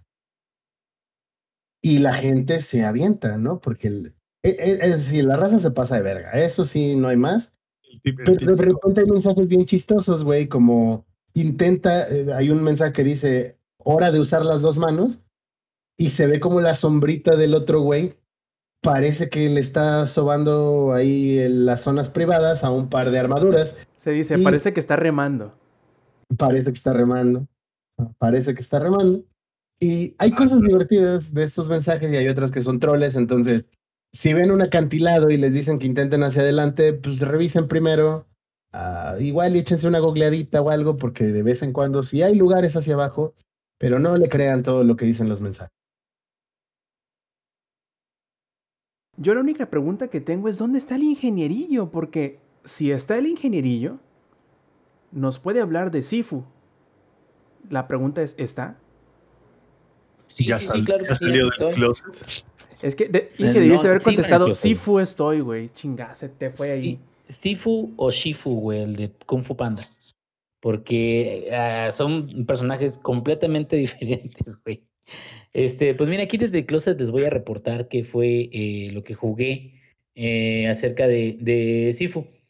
Este, cumplí la promesa, güey. No agregué más comentarios de otras tres horas de Elden Ring en- con el ex. Y, Que y- y- estaba y- que me, y- ah, y que me chingaba por comentar, güey. Eh, de- después de la madriza que te- de la, después de la macroverguiza que te metieron en Elden Ring, fuiste así, fue a relajarte, ¿no? Sí, eh, ya más tranquilito. no, fíjate que, que lo que yo hice, ya digo, para cerrar con eso de Elden Ring, yo ya llevo como cuatro o cinco personajes. güey. Ya de main, main, main, ya tengo nada más un mago en PlayStation 4, un Le astrólogo empieza- le llaman. Ingenierillo le empieza personaje. Él empieza personajes. Y un confesor que ya ahorita lo tengo ya más bufeado el- en, en PC. Y este, y está, ya eh, así aprendes, o sea, echando a perder la verdad. Y, y sí hay muchas cosas que no te dicen, pero bueno, luego platicamos un poquito más acerca de, de lo que es. Mientras vamos a platicar. Le metes 8 puntos de vigor a donde no tenías, lloras y crees que tienes que reiniciar tu juego. Y luego resulta que si no le hubieras metido esos 8 puntos de vigor, el Margie te hubiera metido el chilaquil, ¿no? Sí, ya aprendiste a utilizarlos. Eh, o sea, ya, ya, ya los aceptaste dentro de ti. Ay, güey. Bueno, este, entonces, es eh, lo el que jueguito a este de aceptar dentro de mí el Elden Ring, ¿eh? Me, me está enseñando a aceptar otras cosas. está dentro de todos. Eh, ha, ha introducido su gameplay en todos nosotros, güey. Este, bueno, entonces les decía, eh, son los creadores de Sifu, son estos cuates de los mismos de Absolver, ¿verdad, Rob? Eh, Correcto. Absolver es un jueguito eh, que de hecho regresé, una vez que jugué Sifu me quedé, ah, qué chingón está todo esto, y me quedé, a ver, vamos a ver de, de qué se trata Absolver, vamos a ver de, este, si tiene mecánicas parecidas. Y sí, en efecto, tiene mecánicas muy similares. Es una forma de gameplay muy enfocada en eh, timing para utilizar combos en contra de NPCs o en contra de otros personajes y bloqueos y esquivos, pero sea, como muy justo, muy justo cada uno de, de esos elementos eh, mecánicos. Entonces, ¿por qué es importante esto? Porque eh, Sifu es una perfecta evolución de Absolver. De hecho, Absolver tenía muchos eh, movimientos o combos que eran muy orientados a lo que es las artes marciales. También tenías armas, eh, tenías forma de, de atacar a tus enemigos, pero Sifu es ahora sí de que la consecuencia lógica de hacia dónde era un buen lugar para explorar ese tipo de gameplay. Y lo han hecho de una manera increíble. Eh, para no hacerles el cuento largo, Sifu es eh, el nombre de, un eh, personaje que es parte de una escuela, que en el tutorial te dicen todo, en la cual derrotan, diagonal, matan a todos, especialmente al jefe de esta escuela, que es el papá del personaje principal. Entonces, el personaje principal ve cómo matan a su padre en frente de sus ojos y después adquiere un talismán que le permite volver a la vida. ¿Ok? Entonces, hasta ahí todo bien. Entonces tú empiezas tu aventura en la primera misión. Son cinco misiones nada más. Son, las misiones son zonas eh, llenas de diferentes eh, enemigos o grupos de enemigos, donde tú tienes que utilizar tus combos, que vas incluso, mm, tienes los básicos, pero puedes ir desbloqueando combos adicionales y lo puedes hacer de forma temporal o lo puedes hacer de una forma eh, permanente, que ahorita les voy a comentar acerca de eso. Entonces, tú empiezas en tu primer misión y empiezas a la edad de 20 años. ¿Por qué es importante la edad? Es importante porque cada vez que a ti te derrotan, lo que hacen es que mm, al morir sube tu contador de muertes, ¿sí? Eso significa de que tú tenías tu contador de muertes en cero, te derrotan, mueres, utilizando el talismán, revives, pero el contador de muerte ahora se mueve al número uno y entonces ahora tienes no 20 años, tienes 21 años. Ok, sigues peleando y todo eso, te matan de nuevo, ahora tu contador de muertes es 2. Entonces ahora vas a tener 23 años. ¿Sí? Vuelves a pelear, vuelves a, avanzar y te vuelven a matar. Ahora tu contador de muertes es 3. Entonces ahora vas a tener 26 años. And so on, and so on, and so on. Va aumentando la cantidad de años que se te van a agregar cada vez que revivas. Entonces, cada 10 años, es decir, cuando llegas a los 30 años, sube la cantidad de daño que tú puedes realizar, pero baja tu vida. Cuando subes a 40, otra vez sube la cantidad de daño que puedes hacer con todos tus golpes, pero te baja vida. Y la última iteración de lo que puedes hacer es a los 60 años, de 60 a 70 años. Ya cuando pasas de los 70 años, ya es game over completamente. Entonces, ¿de qué se trata el juego? El juego se trata de que tú pases las misiones de la mejor forma que puedas y que esas misiones, cuando las vayas pasando, lo hagas lo más joven posible. Porque mientras más joven eres, vas a poder llegar a las siguientes misiones con mayor oportunidad de, este, tener éxito. ¿Sí? Y entonces, otra de las mecánicas que tiene es de que una misión, aunque tú la termines, este, eh, la terminaste una vez a los 22 años. Y luego volviste a empezar el primer juego. O sea, digo, la primera misión. Vuelves a empezar la primera misión y la terminas, pero la terminas con 24 años. Entonces, esa segunda misión, la primera vez la desbloqueaste más joven. Bueno, esa es la edad con la que vas a empezar esa segunda misión. Digo, si no estás en el run actual. Entonces, ¿qué quiere decir eso? De que siempre que desbloquees una misión más joven que alguna otra vez que la hayas desbloqueado, esa va a ser la versión de ti que se va a quedar grabada en, en ese playthrough. Ahora, son cinco misiones en total. Y de esas cinco misiones, para poder pasarlas, tienes que ir adquiriendo más habilidades. Bueno, y de estas habilidades que tienes que ir adquiriendo, hay una forma de activarlas de forma permanente, que eso se parece un poco más a un roguelike, que es voy adquiriendo habilidades y se van a ir agregando y ya las voy a tener para siempre. Para poder hacer eso, lo primero que tienes que hacer es desbloquear esa habilidad. Esa habilidad te puede costar 500 puntos, por ejemplo. Los puntos los vas ganando conforme vas derrotando enemigos. Hay combos cuando lo haces muy rápido, puedes ganar multiplicadores de combos y puedes tener más puntos cada vez que matas enemigos. Y ahora, una vez que desbloqueas una habilidad, si vuelves a invertir tus puntos cinco veces con el mismo costo de esa habilidad, ya la desbloqueas permanentemente y aunque vuelvas a empezar el juego en la primera misión, ya tienes esa habilidad disponible. Esa es una forma de darte ciertas herramientas para que no sientas como que de plano estás nada más pierde y pierde y pierde y pierde y tienes que volver a empezar el nivel o tienes que volver a empezar la misión y no tienes forma como de mejorar o al menos tener más herramientas para poder atacar. Eso quiere decir de que si hay una habilidad que cuesta 500, tú tienes que invertir 500 para desbloquearla inicialmente y después tienes que meterle 2500 puntos para que esté completamente desbloqueada. Ahora, dicho esto, está muy bien el juego, el aspecto artístico está muy chido.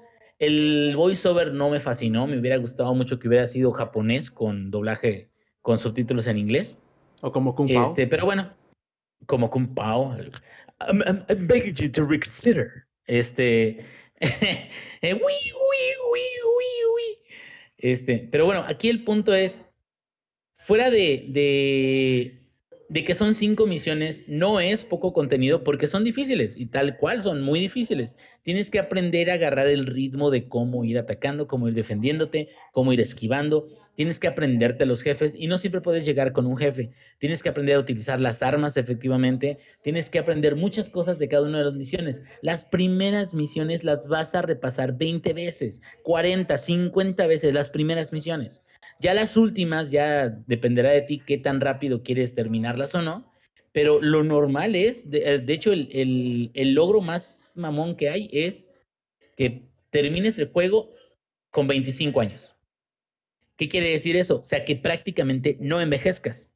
Eso es lo más difícil, pero ni siquiera te dicen que lo, lo solo termines. Solo, solo moriste como tres veces, ¿no? Lo que pasa es de que aquí hay un truco. Tú cuando te, te mueres y tu contador de muertes sube, si tú matas a un enemigo de élite, el contador de muertes se reduce. Ah. Entonces, es posible morir cinco veces en todo un playthrough y llegar a tener 25 años nada más. Siempre y cuando después de que te moriste una vez, mates a un élite y te quites esa muerte de, de, tu contador de muertes. Claro, ya no vas a regresar a ser más joven, pero la próxima vez que te mueras, nada más se te va a subir un año más de, de edad. ¿Ok? Todo, después de todo esto, hay muchos tipos de enemigos, hay muchos que se repiten a través de los mismos niveles, pero en general creo que está súper chido de que un juego que te cuesta, a mí me costó 150 pesos, 180, alguna jalada así, que te dé un, así que un... Bueno, porque lo compraste en la Epic Games. En la Epic, sí. Para Play no cuesta... No, está en 40 dólares, ¿no? Creo. 40 dólares. ¿Saben cuándo lo voy a comprar? Jamás. Y lo van a regalar en Plus, yo creo, en nuestros días. Pero bueno, aquí el... el Pero, punto es- ey, ey, ey, ey, ey, pero la gente de PlayStation no espera que lo regalen para poderlo jugar. Ah, no, no, no, no, ellos no son, no son como los No. esclavos de Microsoft. No, ellos van y lo Son compran. personas y ya, güey. pensantes, güey. Sí, ellos sí, lo compran y ya, güey, por favor. Para eso me compré el Series X, para esperarlo en el Game Sí. Pass. A huevo, a Algún día. Ah, yo creo que sí va a salir eh, algún día, pero bueno, este, entonces ya nada más para, para este, terminar, me gusta mucho el audio, está muy, el, el audio ambiental está eh, bien ejecutado, eh, las peleas de los jefes son bastante retadoras y creo que sí es una experiencia que si les gustan las artes marciales se siente como si fueran artes marciales. Me recordó a lo mejor una versión más difícil, pero me recordó a Perritos Durmientes. Sleeping Dogs. Había peleas en Sleeping Dogs que tenías que hacer counters, que tenías que zafarte de, de agarres, que tenías que hacer una serie de combos, pero también guardar tu distancia. Ese tipo de, de pelea de artes marciales. Y me gusta mucho eso porque, si te fijas, es liberarte por completo de un sistema con armas. Es enfocarte en combos, patadas, en cómo utilizar a tu personaje para poder superar ¿no? las, las este, misiones que tienes adelante. Pero sí, si lo han visto, está medio barato en la Epic Store. Se los recomiendo, éntrenle, güey. Sí, vale la pena. Oye, Inge, ahí me recuerda mucho, o mejor dicho, la sensación en cuanto a la dificultad y el esquema de, de muertes y ese estilo, me recuerda mucho a los juegos un poquito más este, vintage, como de Nintendo y Super Nintendo, en donde prácticamente te dicen que tienes tantas vidas para poder pasar el, el, eh, todo el juego. También son pocas misiones en general, son cinco escenarios diferentes. Y no sé, me da esa, esa, esa sensación, porque si no me falla la memoria con Absolver, era más como un, entre comillas, mundo abierto, que se iba como que eh, expandiendo en un árbol de diferentes rutas, que tú podías elegir ir por un lado y por otro. Y en este es como que un tanto más em, lineal, por decirlo de alguna forma, pero creo que esa sensación de, de los juegos ah, viejitos eh, siempre ha estado presente desde que lo anunciaron, porque sí, eh, como que esa, ese, ese feeling me da. Este, no sé si, si algo así hayas eh, pensado mientras lo jugabas. Sí, por, por supuesto, es, es este, muy cercano a, a los juegos de antes donde... Bueno, e- es que sí, no, porque por ejemplo esa mecánica de que te puedes quitar o rebajar el contador de muertes matando uno de élite, es una forma de aliviarte eso. O sea, es una forma de darte una oportunidad de que no sea tan gravoso el castigo. Yo, por ejemplo, estaba acordándome con mi compadre de, ¿cómo se llaman este? El de Goblins, de Nintendo. Este, Ghost and Goblins, creo que se llamaba. Ghost and Goals y Ghost and Goblins. Ghost and Goals, Ghost and Goals, perdón.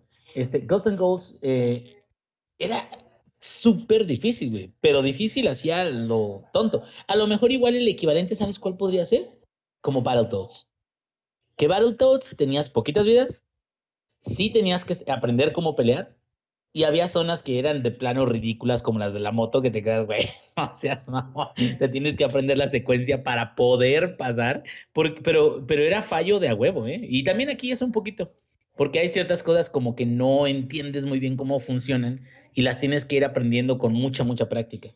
Pero eh, fíjate que está bien que tengamos esta gama de juegos donde también la- las personas que quieran reto también lo puedan, lo puedan tener en, en juegos que no, no requieran, porque eso también me gusta mucho, que el juego no requiera un ajuste de dificultad.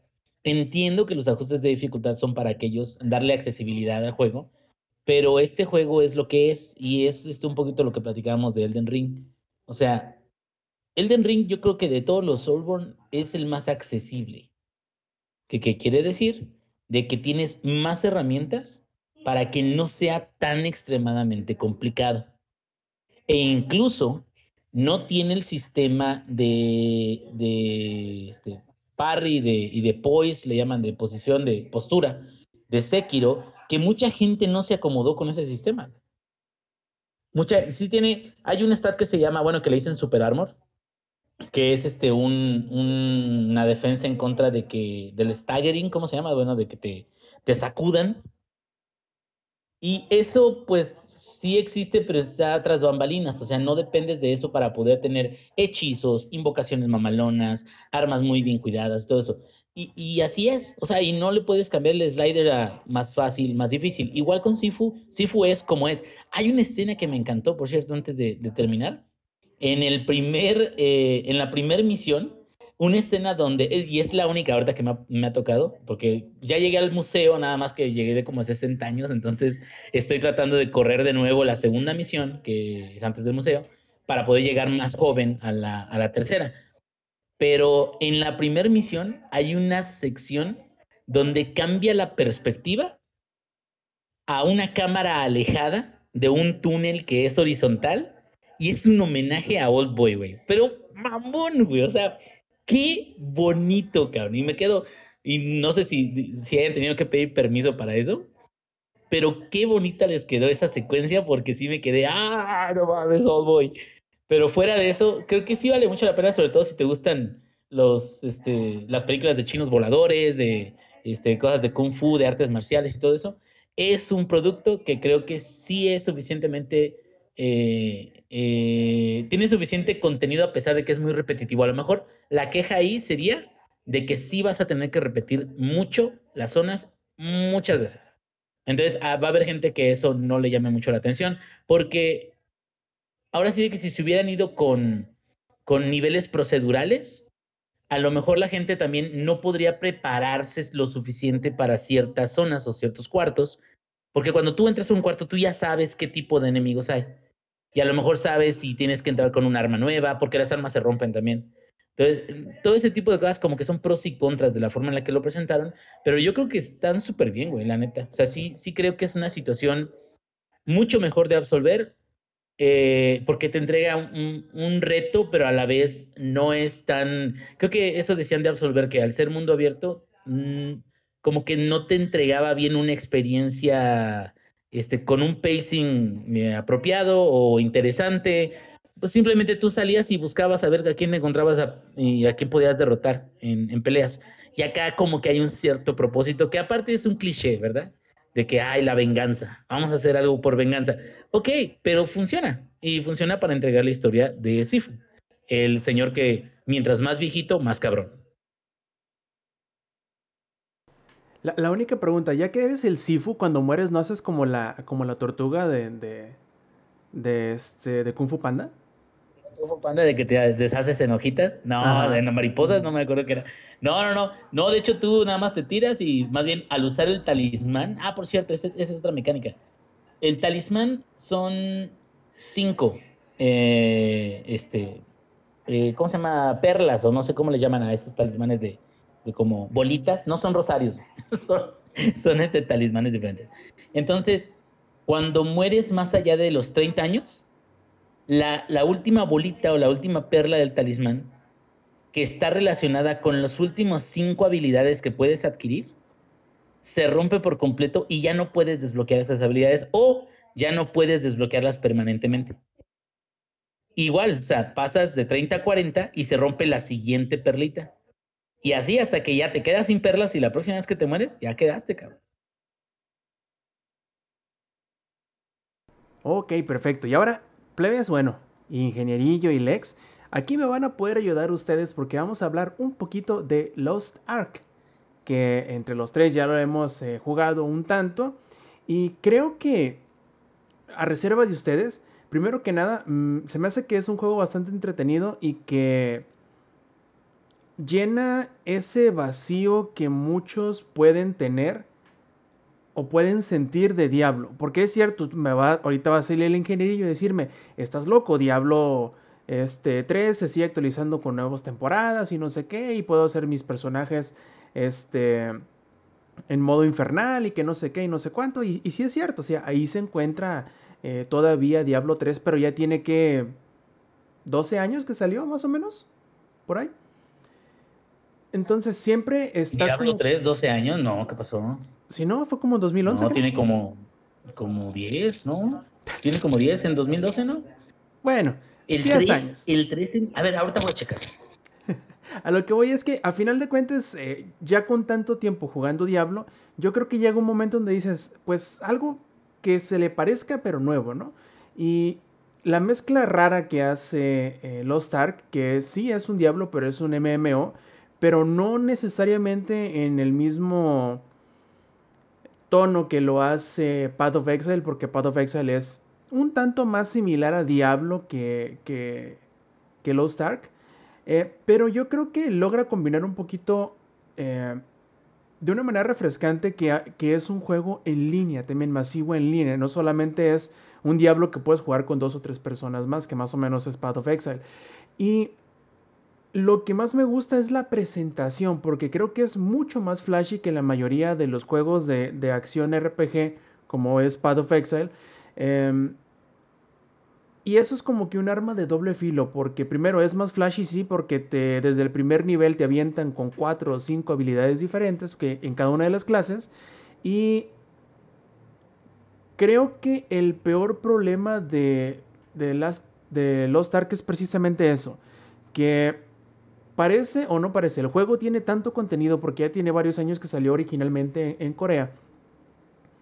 Entonces ya lo recibimos aquí con sistema sobre sistema sobre sistema sobre sistema y un puño de contenido increíble que a veces se siente que es demasiado para una persona que apenas va entrando y, sí, y hasta cierto punto puede llegar a intimidar a cualquier persona que no vaya con esa mentalidad, que dice, ah, pues quiero empezar a jugarlo y aprenderlo poco a poquito. No, viejo, porque te van a aventar el carro encima y ahí ves tú cómo le haces para entenderle o para avanzar o para para hilar tus combos, porque aunque sí te explican las habilidades, de repente llevas dos horas de juego y ya tienes 20 habilidades diferentes que no vas a saber cómo hilarlas necesariamente. Incluso creo que el síntoma principal de este detalle que les comento, que puede ser un, un, problema para algunos, pero al mismo tiempo puede ser una bendición para otros, eh, es el hecho de que todavía ni siquiera empiezas a mover a tu personaje cuando ya te ponen la, la decisión de qué subclase le quieres poner cuando ni siquiera sabes cómo se va a comportar la clase normal subyacente antes de llegar a la subclase. Sí, es cierto, puedes probar los combos, puedes probar las habilidades un poquito ahí, pero siendo el primer minuto de juego, creo que a veces puede llegar a, ser más perjudicial que, que beneficioso el hecho de que tenga tanto así de contenido y a lo mejor la rampa de, como le llaman el onboarding de los nuevos jugadores, puede ser un tanto empinada y probablemente pueda asustar a más de uno. No sé, ingenierillo, tú que tienes un poquito de, de experiencia tanto en MMOs como sobre todo que tienes horas y horas y horas y días y años y incluso hasta décadas con Diablo, pues eh, le has de saber un poquito al respecto. Sí, fíjate que, y por cierto, sí, Diablo 3 salió en mayo de 2012. y salió en unas condiciones mucho peores de las que está ahorita, ¿verdad? Con una casa de subastas con dinero real, güey se quieren llenar los bolsillos, Este, y fíjate que, que Lost Ark, eh, llegamos a jugar tanto el beta y ahorita pues ya llega ya eh, con cinemáticas, con, con, este, con clases completas y puedes entrar a algún servidor en particular y todo eso. Creo que sí la problemática es, como tú lo mencionas, hay demasiadas cosas que te avientan diciendo ahora tienes esto, ahora tienes un, un caballo, puedes, puedes montar, ahora tienes este 10 habilidades, pero si te conviertes en demonio, te, tienes otras 10 habilidades diferentes y cada una es como una este, espejo, bueno, no, como una versión mejorada, de, y, son un montón de cosas. Creo que aquí la, la problemática de este punto es qué bueno que tienen habilidades y que cada una tiene una animación, que por cierto gráficamente está muy chingón. O sea, gráficamente es muy vistoso, güey. Pero pues creo que el problema de las habilidades que tienen al tener tantas es de que se vuelve un tema de manejo de cooldowns, nada más, y deja de ser algo que realmente puedas aprender a tener una rotación específica, al menos al inicio de, de tus clases. ¿Qué quiere decir? Creo de que el sistema de runas de Diablo eh, 3 y su expansión es mil veces mejor para que cada quien entienda su clase, ¿sí? Es de, yo soy un eh, monje y tengo este, una habilidad que se me va a desbloquear, pero esta habilidad yo la puedo modificar conforme yo lo necesite. Estas modificaciones van a hacer de que a lo mejor esa misma habilidad, esa misma animación que yo tenga, eh, voy a tener una animación un poco diferente y va a tener efectos un poco distintos, pero sigue siendo esa habilidad. Sigue siendo una habilidad que, que yo elegí, que yo ya conozco y yo tengo variaciones de ella. Eso está súper bien porque vas aprendiendo poco a poco cómo funciona tu personaje hasta que llegas a nivel 70 y en el nivel 70 ahí sí ya daste pelotas, güey. Ya conoces todas las habilidades y todas las clases y todo eso. En los primeros niveles de, de Lost Ark, tal cual te avientan 8 a 10 habilidades, no me acuerdo cuántas son. Y sobre todo si eliges, como dices tú, la subclase, yo elegí la subclase esta de, eh, era asesino, no sé qué, de la oscuridad, de las sombras o algo así, que tal cual se llena eh, una barra de recursos que tiene, te puedes convertir en un demonio tal cual, o sea, en, en low level te conviertes en un demonio y, y te salen otras ocho habilidades.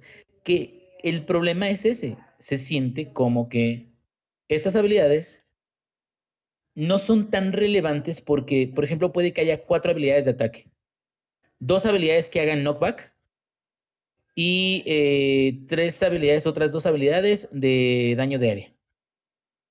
Pero entonces te quedas, o sea, la única razón por la cual no utilizo la misma habilidad de daño de área es porque tiene cooldown.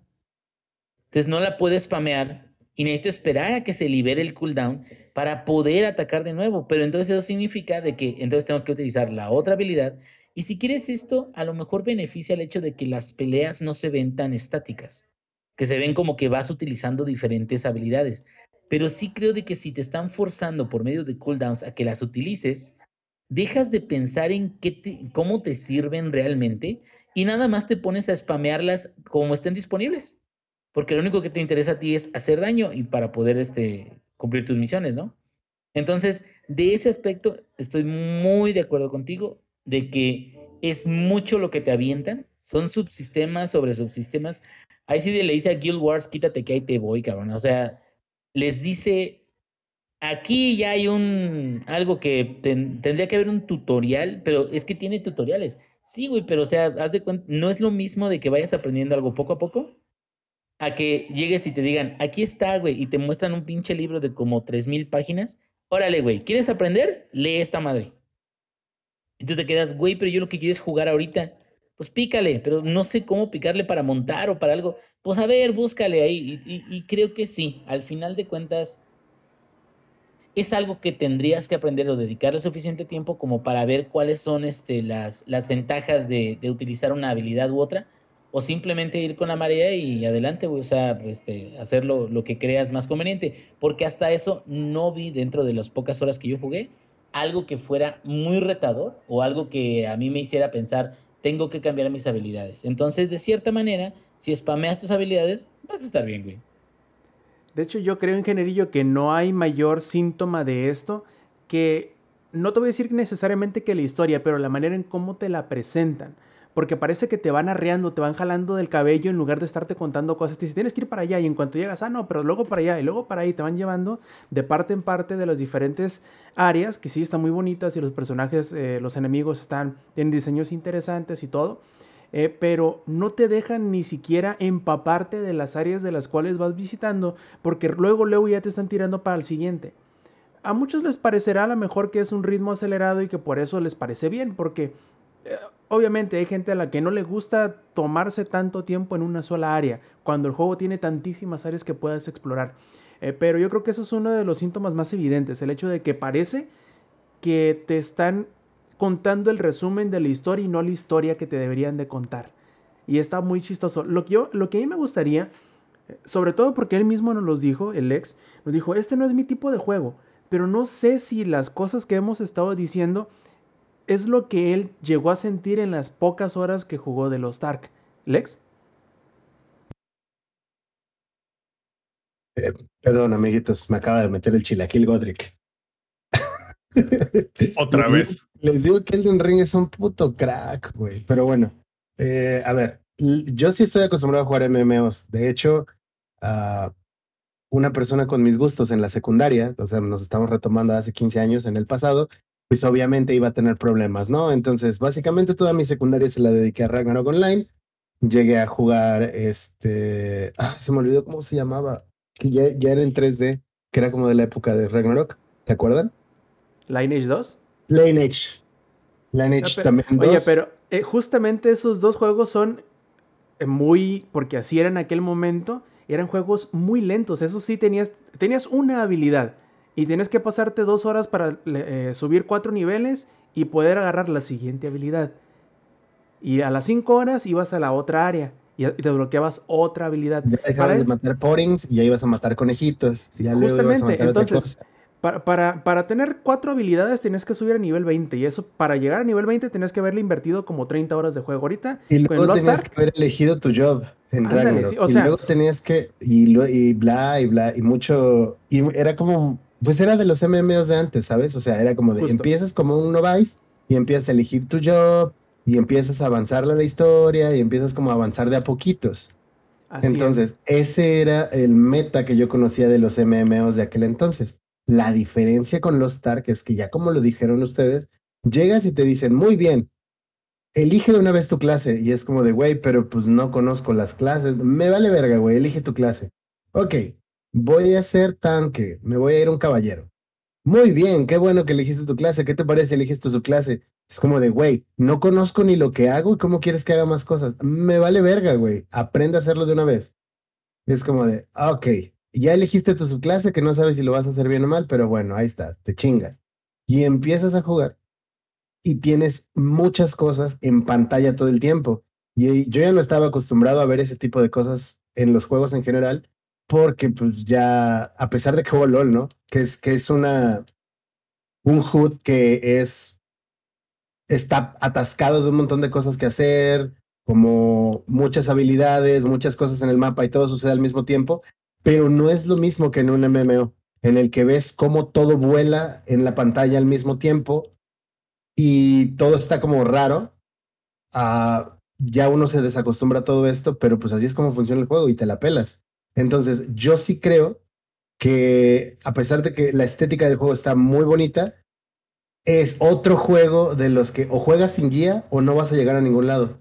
Porque a pesar de que se vea bonito, de que los personajes son como atractivos, son llamativos, que de hecho se ve que el juego también está como bastante occidentalizado. O sea, sí tiene como, quiere ser kinda anime, como fiesta online en su momento, pero los, los modelos están lo suficientemente llamativos como para que cualquier persona le interese y no solo al mercado asiático. Entonces, se ve bien, pero sí te exige muchas cosas de inicio, como cásate con tu clase de una vez y si no te gusta vas a tener que hacer otro personaje. Y si no te gusta, y si no te gusta, y así vas para atrás y para atrás y para atrás, y puede llegar a ser abrumador, sobre todo para personas nuevas. Porque yo estoy jugando los Stark con, con una persona que nunca había jugado MMOs y es como de, güey, es que es demasiada información, ¿qué hago? Oye, ¿tú sabes? No, no sé, o sea, yo también vengo iniciando literalmente. Es que, ¿qué hago? ¿Y a dónde voy? ¿Y ahora qué? Y es abrumador toda la información que te da de inicio y de nuevo, sin guías no vas a llegar a ningún lado. Afortunadamente, como ya se había hablado, Lost Ark es un juego que ya tiene rato en Corea y sí hay bastante información al respecto. Pero de nuevo, va a ser un juego enfocado para estas personas que vayan a querer dedicarle tiempo, dedicarle investigación et- y un largo etcétera, ¿no? Entonces, ya dependerá de cada persona si vale o no la pena. Yo no veo a Samper jugando los Stark, por ejemplo. O sea, definitivamente ni le gustan los MMOs y mucho menos dedicarle todo, todo eso chamba. ¿No? Mi chavo, no me pagan por eso. Ajá. Entonces, se ve bien, está entretenido. Definitivamente el juego es entretenido. Pero yo creo que va a ser enfocado directamente a personas que ya hayan jugado MMOs antes, no para novatos. Y creo que no está tan chido porque no es como que esté causando tanto furor. A pesar de que es gratis, no causa tanto furor. Eh, hay más gente jugando Elden Ring que esa madre. Ajá. Digo, ya, ya, ya es algo Digo, que ya hablamos ahorita. La, la barra del Elden Ring está bastante recia, ¿no? Pero es que es Nada gratis. es Elden Ring, ya lo dijeron ahí también en el chat. Pues es que es Elden Ring. Yo estoy ahorita siendo atacado en Elden Ring en este ¿Se momento. escucha? Eh, ¿Se escucha? ¿Se escucha? Sí, sí suena, ¿no? Ahí el- la tensión. Pero definitivamente, aunque Lost Ark es divertido, es para gente que ha jugado MMOs. O probablemente va a ser como de, vamos a probar qué pedo. Ya me aburrió, bye. Sí, o sobre aviso no hay engaño, ¿no? Igual si ya sabes que te van a estar, te- que te van a tirar con contenido a lo pendejo desde el primer minuto, probablemente ya sepas y puedas aguantar un poquito más.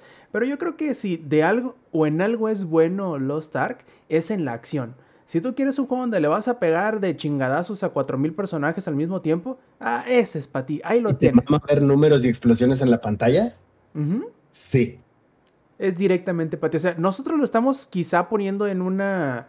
Eh, en un concepto demasiado negativo, pero no es necesariamente porque sea negativo, sino porque así se siente. Puede que haya gente a la que tanto contenido, a la que tanto sistemas sobre sistemas sobre sistemas le sea atractivo, porque bueno, hay gente que así está programada para, para, para que le atraiga ese tipo de cosas. Entonces, vaya, si eso es lo que ustedes buscan, es gratis. Atásquense, plebes. Van a tener Pero, pero ahí va, ¿no? Justamente es lo que te decía. Yo estoy jugando con una persona que nunca había jugado MMOs y sí es como de, no mames, es que es muchísima información. O sea, necesito ver una guía. ¿Qué hago? ¿Cómo leveleo? Porque el leveleo también de habilidades no está tan intuitivo, ¿eh? O sea, sin una guía yo dudo mucho que se pueda avanzar realmente. Entonces, bajo su, su propio riesgo, honestamente. Así es. Y bueno, ahí tenemos Elden Ring, de Elden Ring, ¿no es cierto? Lost Ark. Y antes de pasar a lo siguiente, que sería las noticias, creo que nos van a alcanzar si acaso para una o para dos. Les recuerdo que si nos están disfrutando en las versiones eh, pregrabadas de audio o de video, que se echen la vuelta los domingos 7 y media de la noche del horario de la CDMX por twitch.tv diagonal langaria y pasen a la grabación en vivo, participen en el chat como aquí están este Lector Funk, como está Glitz Kitten, como está este Mr. Lindusma, que han estado bastante activos el día de hoy, así pueden estar ustedes también echando la charcha con nosotros y además si quieren eh, de manera desfasada comentarnos, contestarnos y preguntarnos cosas en las redes sociales, pueden encontrar todos nuestros perfiles en langaria.net diagonal enlaces. A ver, plebes, pónganse chulos porque fíjense nada más que durante la semana llegaron nuestros amigos de 343 Industries y dijeron, ¿qué creen? ¿Qué creen, plebes? ¿Se acuerdan que cuando iba a salir Halo Infinite les dijimos que íbamos a retrasar la campaña cooperativa y también el modo Forge que porque pues bueno necesitamos más tiempo para chambear en ellos y se los íbamos a, a presentar hasta que llegara la primera la segunda temporada de contenido por allá de mayo. Pues bueno vamos a necesitar nuevamente más tiempo del que esperábamos y vamos a terminar retrasando otra vez tanto el modo Forge como el modo cooperativo y pues ahora ya no tienen fecha de salida. Originalmente iba a ser este, el 2 de mayo, que iba a ser el, el día que, que llegara la segunda temporada del Battle Pass, pero ahora bye bye. Lo que sí se comprometen es que también va a haber un modo de, dos de pantalla dividida para dos personas en eh, local eh, cuando se ponga el modo cooperativo. Que bueno, unas cosas por otras, pero aún así creo que, híjole, ya es demasiado esperar o demasiado pedir, yo creo, a la gente que espere tanto tiempo para el modo cooperativo, sobre todo de la, de la campaña, que para este punto creo que los que ya les interesaba jugar la campaña ya limpiaron el mapa y probablemente ya no tengan tanto interés en volver a jugarlo. No sé, Zampi, ¿estás en esa situación? Me falta limpiar dos, tres cosillas. No me molesta que retrasen en la campaña corporativa y retrasen el Forge. Sí, y solo sí, y sé que Lex me va a apoyar aquí, arreglan el tema del multijugador, del contenido y otros temas este, de quality of life. ¿Qué opinas, mi Lex? Mira, el multijugador Mira. de Halo ha sido un éxito. Es precioso, tenemos mucho soporte al competitivo, que yo creo que es lo que lo va a mantener vivo. Porque seamos honestos, el multijugador de Halo nació para eso. Hay un problema actualmente para los que no están jugando tanto competitivo, que son las recompensas semanales y que creo que es a lo que se refiere Samper. Las recompensas semanales que están dando cuando no son eventos como la que hubo del Cyber Showdown o el la Tenrai. cuando estás fuera de eso, las recompensas son una puta mierda, güey. Son eh, stickers para las armas, stickers para el Spartan, stickers para las naves, para los Warthogs, etcétera, etcétera. Y es como de, neta, a ver, güey, me voy a reventar todas las misiones que tengo ahí nada más para obtener eso. Y dijeras, bueno, no hay pedo. Estoy ganando experiencia y estoy subiendo el pase. Para el montón de gente, de, de las personas que yo conozco que juegan Halo actualmente activamente, todos ya acabaron su pase de batalla. Todos ya acabaron su pase de batalla y terminó en el nivel 100. Eh, ah, Que es una... A mí sí me gustaría que hubiera un push extra, ¿sabes? Que fuera como de unos 20 niveles más y desbloqueas unas cuantas cosillas, que la misma armadura pero de un color diferente, así como lo hace Fortnite. Y no hay nada para las personas que acabamos ya el pase, que ya lo acabamos hace, ¿qué te gusta? ¿Mes y medio, Samper? Exacto. De hecho, fíjate, hay algo que anuncia que como que dejaron ver, pero no anunciaron en el post de la temporada 2, y es el Spartan Career. Están, Ah. trabaja- están trabajando, ya que me refiero con el Spartan Career, están trabajando en un sistema de leveleo clásico de Halo que pretenden sacar, si no es en la Season 2, en la Season 3.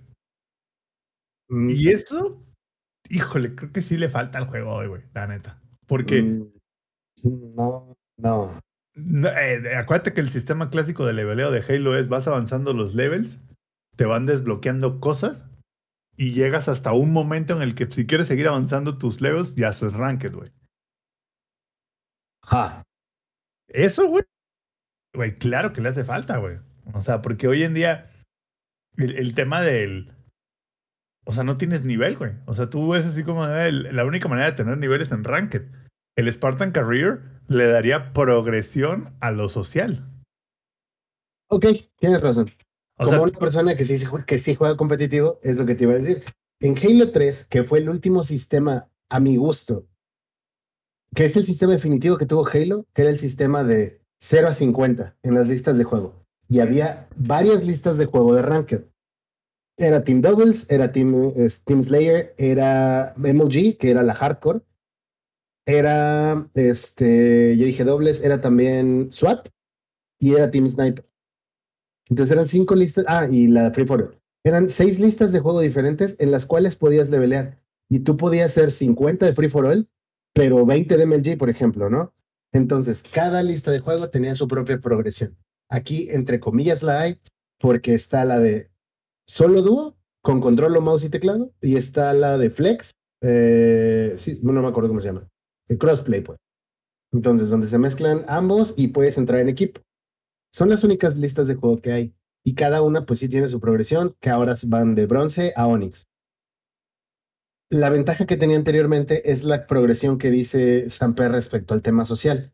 Tú jugabas partidas y ganabas experiencia. Ganabas experiencia y te iban desbloqueando X cantidad de rangos. No, pues ya no eres este. Rango te iba, desbloque- te iba desbloqueando algo en la armadura. Güey, ahora eres plancton. Y así iba subiendo, pero para que tú pudieras pasar de, de plancton a crustáceo, güey, necesitabas ser al menos 10 en alguna lista de juego. Y para que tú pudieras subir de eso a, a- a- rata, eh, necesitabas tener al menos nivel 20 para el siguiente rango y X cantidad de XP. Ahora, esto solo le interesaba a las personas que jugaban social, porque eran personas que ganaban su XP y ganaban su XP, pero en Ranked o no rendían o no jugaban. Entonces sí tiene su ventaja para las personas que no quieran dedicarse a, a rankear. Y Porque de el hecho, sistema de ranqueo actualmente yo creo que está bastante bien limitado con los rangos que hay. Es, cabe todo el mundo ahí y empiezas a sentir los putazos en platino alto. No, y, fíjate, y fíjate, Lex, eh, lo que mencionaron en el, en el post, o sea, cuando se refirieron al Spartan Career, hicieron específicamente el énfasis a progresión basada en el score de la partida. güey. O sea, te van a dar puntos de experiencia según te hayas desempeñado en el juego. Es Esto algo que, específicamente es lo que ya habíamos hablado aquí en el podcast que Que le era hacía bien falta ra- a Halo. y que era bien raro que no lo tuviera, güey. Es sea- decir, ganabas puntos ah, en general dependiendo. ah, ah, perdón, actualmente ganas puntos por la partida que juegas. Tienes Y misiones. los, y los challenges.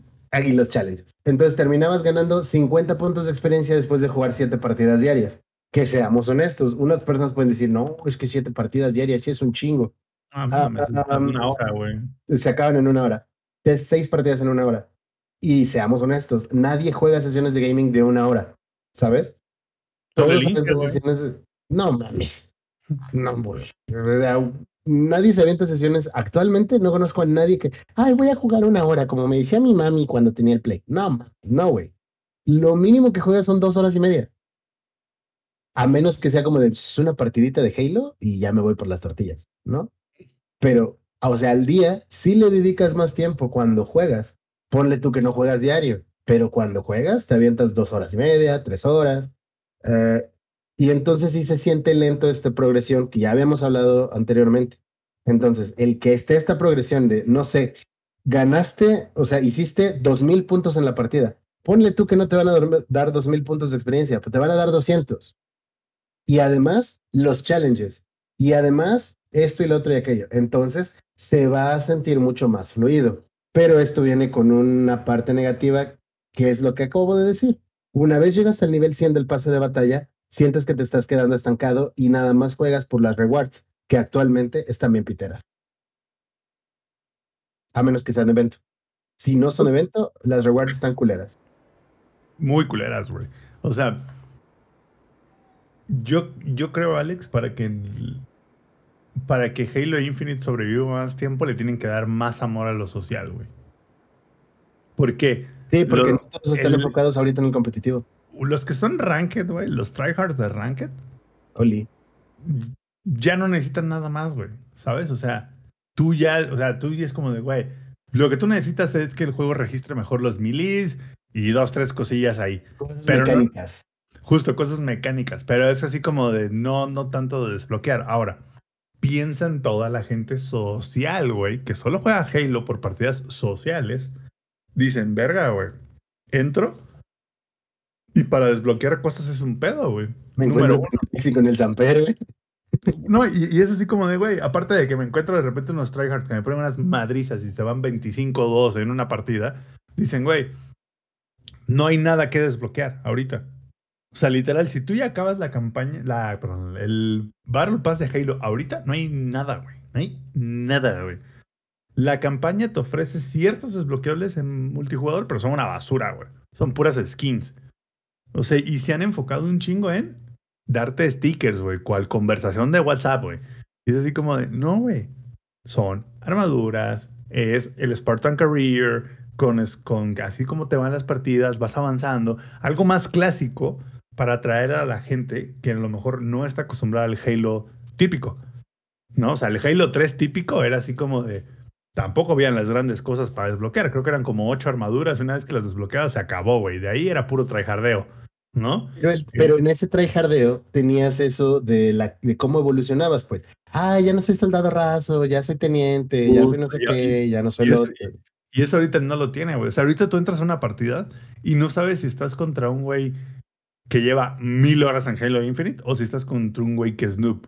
No lo Ah, sabes, pues. Que puedes llevar mil horas en Halo Infinite y ser un manco, Ah, ¿sabes? no, claro, por supuesto, güey. Que eso es la ventaja que daba eso en el Halo 3. Tú te podías encontrar con un cabrón que traía 17 mil de experiencia, pero el vato no era más de rango 20, ¿sabes?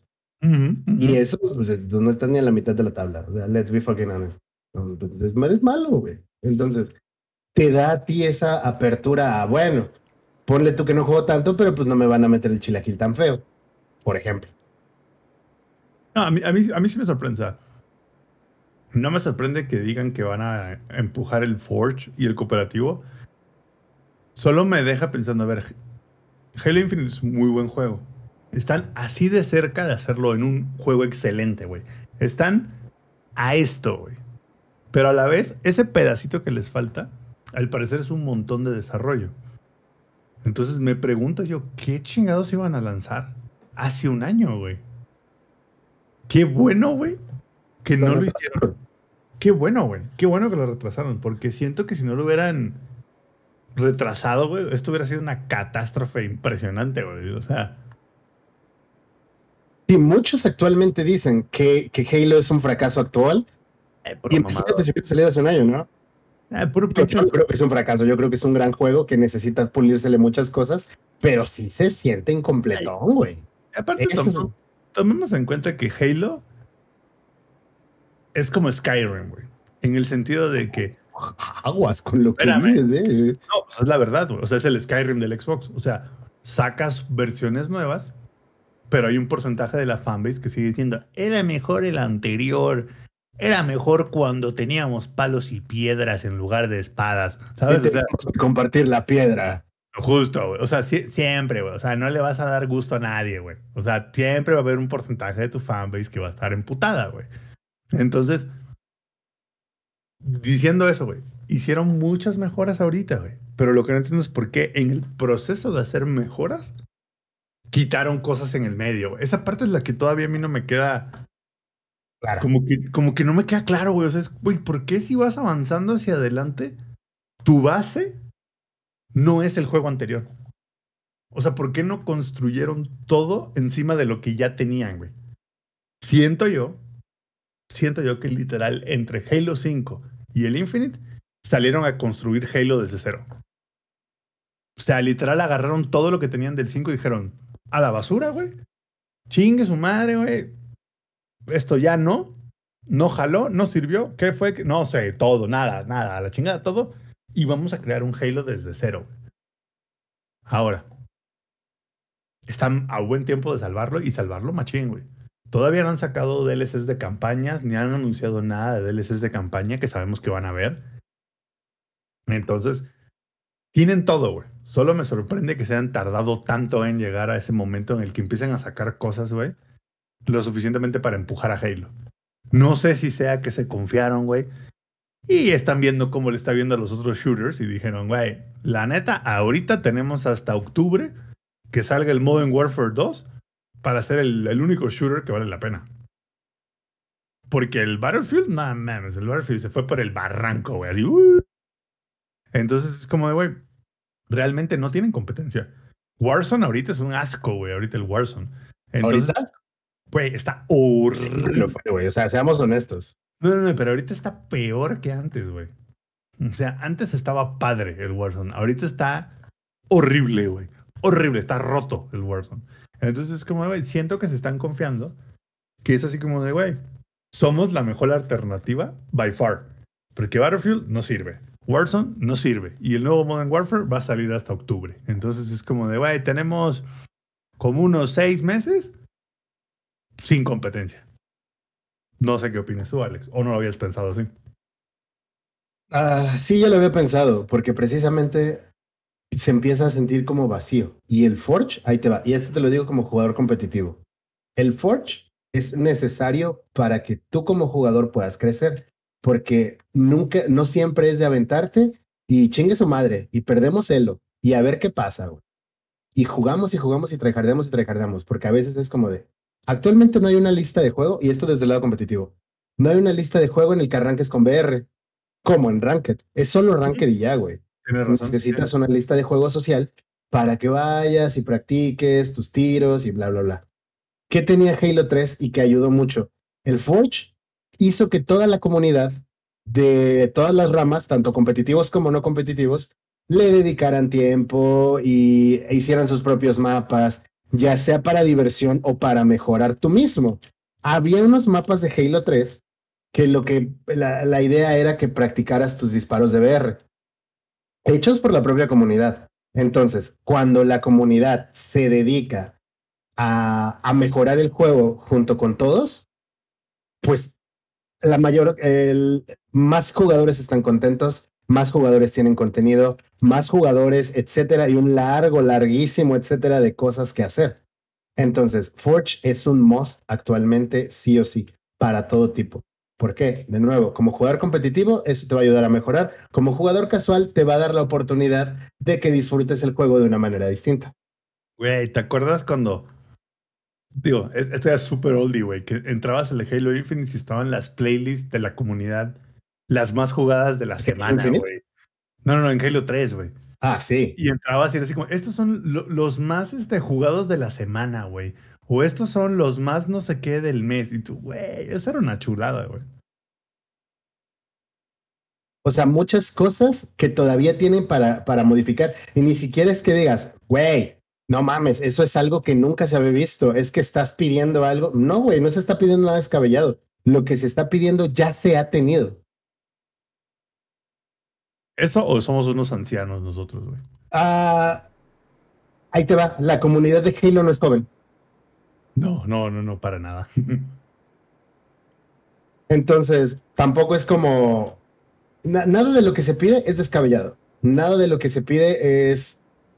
Es algo que no hayamos tenido. Entonces, no, yo no creo que vaya por el tema de si somos viejos o no somos viejos. Oye, Que sí lo somos, ¿no? O sea, no, no me voy a justificar. Ahí te va algo cagado, güey.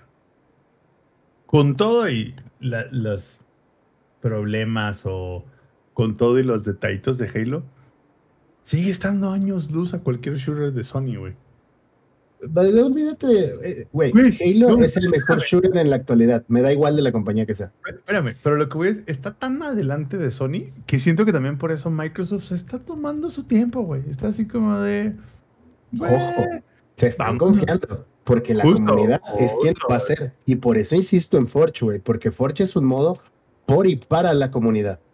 a- a- Ese es mi punto. O sea, mi punto es, en ese rubro en particular, por más que le duela a los fans de Sony, güey, no tienen nada ni remotamente cerca, güey. Entonces Microsoft está así como de, güey, competencia. EA sacó un cagadero. Warzone es una batidora de mierda, güey. Entonces es como de, güey, pues soy el único, güey. O sea, literal ahorita es como de, güey, ¿quieres un shooter que esté balanceado? Es Halo. Es el único shooter balanceado que existe. Punto, güey. Si tú entras ahorita a Warzone como La jugador nuevo, tu comentario, ¿no, güey? ¿cómo? La Mangler se ríe de tu comentario. No, güey, no tienes idea, güey. Tú entras ahorita a Warzone como jugador nuevo, te van a poner una culeada, güey, que no vas a saber ni por dónde, güey. ¿Y yo para qué quiero ir a Warzone si existe Halo? Por, es que ese es el punto, güey.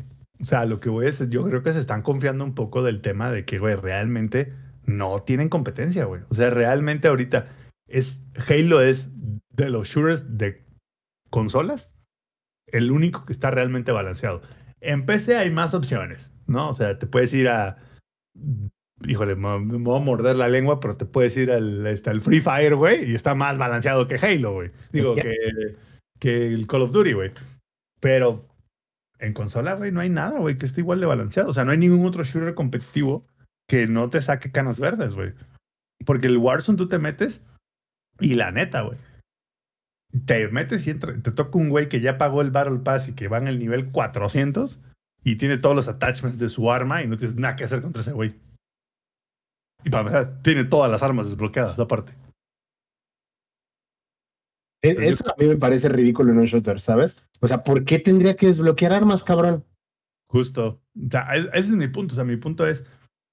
Hasta que no salga el. Este, el ¿Cómo se llama? El Modern Warfare 2. Neta, Halo no tiene competencia. Ojalá, güey. Le metan ganas, ¿no? O sea, le metan ganitas a lo que están haciendo. Porque ahorita sí se siente como que le están echando un poco la hueva, güey. Por más que me ame Halo y todo, le están echando la hueva, güey. Y Duracell, ¿eh? O sea, no es nada más como de, ah, sí, le están huevoneando un poco. No, güey. Ah, no, no, durísimo, güey. Y se están confiando. Y les va a salir el tiro por la culata porque una vez se queden sin comunidad, ¿quién va a jugar su juego, güey? Puro tryhard de ranked, güey, nada más. Ah, Puro tryhard de Ranked y no puedes tener un environment enfocado solamente a Ranked. De hecho, uno de los grandes problemas del Call of Duty es que ya no existe la comunidad casual, güey. Ahorita en Call of Duty. O sea, quien juega Call of Duty ahorita es puro tryhard, güey. Y, try- es así como de, vamos a poner un ejemplo, el Robs, güey. Es un jugador social, güey. Rob entra a Warzone, dice, voy a pasármela eh, chido un rato. Llega y se toca para contra puro tryhard, güey. Que no le dejan ni meter un balazo, güey. ¿Y qué va a hacer el Rob? Va a jugar tres partidas, va a salir del juego, lo va a desinstalar y va a decir, ¿sabes qué, güey? Este pedo, está imposible, güey. O sea, está imposible, güey. Sí, muy free to play, lo que quieras, pero no hay manera, güey. O sea, entro y antes de que vea así de para dónde vienen los putazos, ya me bombardearon, güey. Y ese es un problema muy serio que ojalá Halo no llegue a ese problema. Hasta aquí mi reporte, Joaquín. Perfecto. Y antes de irnos, vamos, tenemos una última. Quiero despertar a Lady a ver si sigue ahí. Eddie, ¿sigues ahí? Siempre estoy ahorita. Al como personaje siempre, de- güey. ¿Dormido, eh? Como, como personaje de Dark Souls que te sale de la nada y. Como, como, Es- como soy de el chaca, como el chaca, como el chaca de Elden Ring que espera que Pues. pases para, para navajarte por atrás y de "Ah", con la antorcha. Así mero. Oye, Eddie, lo, lo que quería yo preguntarte para ya para cerrar lo del podcast y antes de irnos es, ¿va a haber nueva generación de Pokémon, la novena? ¿Cuál va a ser del starter que tú vas a querer elegir? Y pues, a ver, cuéntanos más de este anuncio sorpresivo que yo creo que muchos no esperaban, aunque tenía como que eh, la esperanza de que se mencionara algo de la, de la novena generación, pero yo creo que no esperaban que les dijeran que salga este mismo año, ¿verdad? Sí, era como de, ah, pues este, vamos a darle su tiempecito a, a Pokémon Arceus. Este, trae buenas cosas. eh, no sé, la- Ni- Nintendo trabaja de formas misteriosas y, eh, o sea, si, si hubiera quinielas, Nintendo diría, ¡ja! Y a la verga todo. Entonces, pues sí, eh, de la nada, pues salió este el anuncio que se va, va a ser, em, si no mal recuerdo, es Scarlet y Violet. A Y finales de lo este que año. estamos, ah, y por lo que vemos, eh, va a estar basado en una versión como medio eh, eh, de España, o sea, en un lugar de, de España eh, europeo.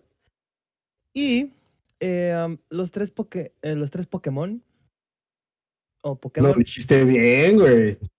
No, no, es que también, o sea, es que es Pokémon, right? Porque no es Pokémon, es Pokémon. Si nos vamos a ver más mamones, va- vamos a pronunciarlo mejor. este, sí, de hecho, ya lo ando este, cuidando, Lex, lo siento. Am, pues rompieron el internet estos tres starters. Ah, creo que no he visto a gente tan emocionada o con artwork tan rápido en menos de media hora. Y es- están increíbles. Eh, por ejemplo, vamos a empezar desde el menos, del que menos ruido ha hecho hasta el que más ruido ha hecho es, por ejemplo, el Pokémon Agua, que es Quaxly. Am, después, el que me está llamando muchísimo la atención porque te- le tengo un amor muy profundo a Totodile es Fuecoco, que al parecer es un cocodrilo de fuego. Y el que, pues, yo supongo que Lex va a escoger, pues, porque Michis, Michis Forever es Sprigatito. Que... Tú, Lex, explícame este meme porque yo no lo he entendido. ¿Por qué están haciendo artwork de Sprigatito am, poniéndole No, Durex a sus patas de frente? A sus patitas Ah, muy bien. Si tú le pones Durex a, a- a ver, eh, no sé si Samper lo haya hecho. eh, Tú agarra cinta, así como si fueras a pegar un póster, y pónselo en sus patitas. Ah, Obviamente, no lo como eh, se los van a tratar de quitar y van a hacerse como hacia arriba, porque pues no mames, son gatitos y necesitan usar sus patitas para hacer lo que sea. Entonces, es como ya, es el meme. Fin. Eh, ok, Y también otro que le están poniendo este literal eh, pesas o grilletes a sus, a sus patitas, porque quieren que cuando sea su última evolución eh, no sea como Incineroar, eh, No sea furro. gatito. Ajá, que no se convierta en un furro, ajá, que, que se quede ya sea, eh, todos rezamos para que sea un dientes de sable así súper No, digo, es un furro, sí. Yo también estoy a favor de que no, no sea furro. Por favor. Una, una pregunta, ¿cuándo fue la última vez o alguna vez Nintendo había sacado dos Pokémon en un año? Ah, Eh, es que, o sea, dos Pokémon de esta serie no. diferentes. Ajá, de diferentes, esta no. serie, sí, güey. no. No, sí. Sí, sí. De, ajá, de esta serie, de diferentes iteraciones de Pokémon, sí, porque lo están los Mystery Dungeons. no, no nada este, más de le, está- saca, le saca otro color, güey. Ajá, no, sí, juegos de Pokémon diferentes del mismo año sí han salido. La, Creo que Let's Go y, Esca- y Espada y Escudo fueron el mismo fueron año. del mismo. Mystery Dungeons, eh, hay como una variación enorme de juegos de Pokémon. O sea, no todo es como. Es más, Legends Arceus ni siquiera es un este. Una saga principal, por así decirlo. O sea, es. No sé, es un juego secundario de Pokémon. Ajá, es otro spin-off. Entonces, sí, sí ha habido. Pero esto es la novena generación. Por eso el hype. Se- según Wikipedia, no. Según Wikipedia, ¿no? Pero- Sí, Según es que, bueno, por ¿no? ejemplo, el, el Let's Go salió el 25 de noviembre de 2018 y el Espada y Escudo salió en el diez y tantos de noviembre de 2019. O sea, sí 19, es dentro de un justo. mismo año, pero no de enero a diciembre. Justamente. Eso sí tiene razón. O sea, es el- la primera vez que Nintendo saca dos en el mismo año calendario. Y de igual forma, o sea, de nuevo, el hype de todo esto es que es una nueva generación de Pokémon. Entonces, ah, para, digo, no, no fue un fracaso en ventas, porque Pokémon es raro cuando es un fracaso en ventas, pero para mucha comunidad, Pokémon Espada y Escudo sí fue bastante olvidable. Entonces, que aunque- a ver qué pasa sido- con la novena. Aunque haya sido olvidado, ¿cuándo fue Rob que, lo- que anunciaron cuánto vendió? O sea, fue increíble. Entonces, pues Nintendo no. Ahora sí que con esas ventas no va a dejar desaprovechar el hecho de que puede vendernos dos versiones y las dos las vamos a comprar. Pero sí, alejó bastantes personas es- espada y escudo. A mí apenas lo terminó, lo terminé una semana antes de Arceus para mínimo estar un poquito con el hype de Pokémon. Esta Yo nueva versión. y no lo voy a terminar. Exacto, esta, esta nueva versión, quién sabe si la vaya a comprar en primera, por el hecho de que no sé si se vaya a parecer más escudo y espada o se parezca más a Arceus, que igual no creo que sea tan posible porque, em, eh, como lo habíamos hablado la semana pasada, eh, están, o sea, están muy cerca de, ¿cómo decirlo? Son teams diferentes, me explico. Entonces, puede que no hayan hecho lo mismo los de Arceus y los de Pokémon de escudo y espada. Entonces, emocionado, no estoy tanto. Eh, ahora sí que, pues vamos a ver qué es lo que van a estar mostrando en los próximos meses. Y se me hace muy, no sé, como que siento que Arceus fue como que una probadita a ver qué se puede hacer y espero que el juego chingón y verdadero sea Scarlet y, y Violet. Violet, No, yo sé que el ex se va a comprar Violet. Está más que, estoy más que seguro. Sí, pero en esta casa se van a comprar los dos porque igual este mi morrita está emocionada por, por es Prigatito es Prigatito, ¿no? Entonces sí fue como de sí tengo ganas de que juguemos Pokémon porque se intentó con espada y escudo y yo me me rehusé así como Danny Ocean porque no me gustó para pinches nada, güey. Se me hizo. Pregunta seria, ¿alguno de ustedes dos creía que iba a salir otro Pokémon? Sí, sí, pues, es Nintendo, viejo. No, no, no, Tan pronto. Pues, no. O sea, de que iba a salir otro, obvio, güey. Eh, bueno, mames. O sea, nuestros nietos, güey, jugarán Pokémon. Lo que Nintendo si no Pokémon y de Mario, ¿no, güey? Nuestros es nietos, es más, nuestros nietos ya les tocará una generación de Pokémon con cibernéticos, güey. O sea, pero el, el tema es, ¿esperaban que lo fueran a anunciar ya? No. No, para nada. Porque, o sea. Nadie lo vio venir, güey. si- Fue así como de, ah, Espera. aquí está. Es como si es- sacaras este Monster Hunter Generations y a las dos semanas sacaras este. Perdón, ¿cómo se llama este nuevo que salió? ¿Sí Generations? ¿Rob? ¿O cómo se World, llama? ¿no? Fue el que salió hace poco. No, el que salió para 3 para que salió para Switch. Que. ¿Cómo se llama? ¿Rise? Rise, perdón, gracias, gracias. Es como si saliera Rise y a las dos semanas, en vez de sacar Monster Hunter Stories 2, anunciara Monster Hunter World 2. O sea, matas totalmente el hype de lo que sería Rise. Es como de, ¿y ahora para qué chingados? O sea, ¿esto es una, va a ser una beta o qué chingados? Así yo me sentí con, con Arceus, porque ni siquiera lo he terminado, ni siquiera, yo creo que voy como al 10% de pobre Arceus. Entonces con esto es como de, "Ah, ok, pues voy a intentar de invertirle un poquito más, pero estoy viendo que la que sí es una versión chingona va a ser la Scarlet y la Violet, porque sí es la novena generación y no es este un spin-off, porque tampoco han mostrado y tampoco han dicho qué onda si vamos a poder eh, transferir los Pokémon de las generaciones anteriores. Ah, lo esta. otra vez. Dije otra vez, ah, ok. Bueno, mínimo nada más fue Otro- una, ¿no? otro- otros 10 varos al. Ya al perdí la cuenta, güey. Otros De 10 hecho, varos. Como un cartón de caguamas. Otros 10 tengo varos al, al que sí- Rotoplas de alcancía, güey. tengo alguien que sí está contando cuántas veces la estoy cagando, entonces, este, al, al rato les digo cuántas veces fue que la cagué en el podcast anterior y en este. Este, pero entonces, am, siento, me siento sí y siento un poquito feo por lo que es Arceus. Este, emocionado estoy. Ah, pues sí. Eh, pero eh, ya, a- ¿cómo se dice esa frase? Este, a paso, no sé qué. Este, Lo que pasó, pasó. Dale lija a tu No. botija. Eso es para que retosen. Bueno, primero que que nada, no voy a hacer preventa del de esa pasillo mamada. no pasa. Ándale. No voy a hacer preventa de esa mamada hasta que este hasta que salga y vea qué pedo. Porque, pues, Pokémon Escudo y Espada no dejó un buen sabor de boca. Pero con lo poquito que hace falta para llegar al final del año, bueno, poquito relativamente que hace falta para llegar a la fecha estimada de estreno, muy seguramente vamos a tener más de algún evento Pokémon de aquí en adelante para que pues nos revelen todos esos detalles, todas esas dudas que tenemos al respecto de Pokémon Violeta y ¿O no? Esmeralda. ¿Y qué es? Eh, Scarlet y. Violet. Hola, Escarlata. Scarlet. Escarlata. Esa, esa, es. Iba a decir Carmín, pero dije, no, como que no suena bien. Es Escarlata. O no, siendo Nintendo. O no. O no. o siendo Nintendo, ya se enterarán el día de salida después de que hagan la preventa.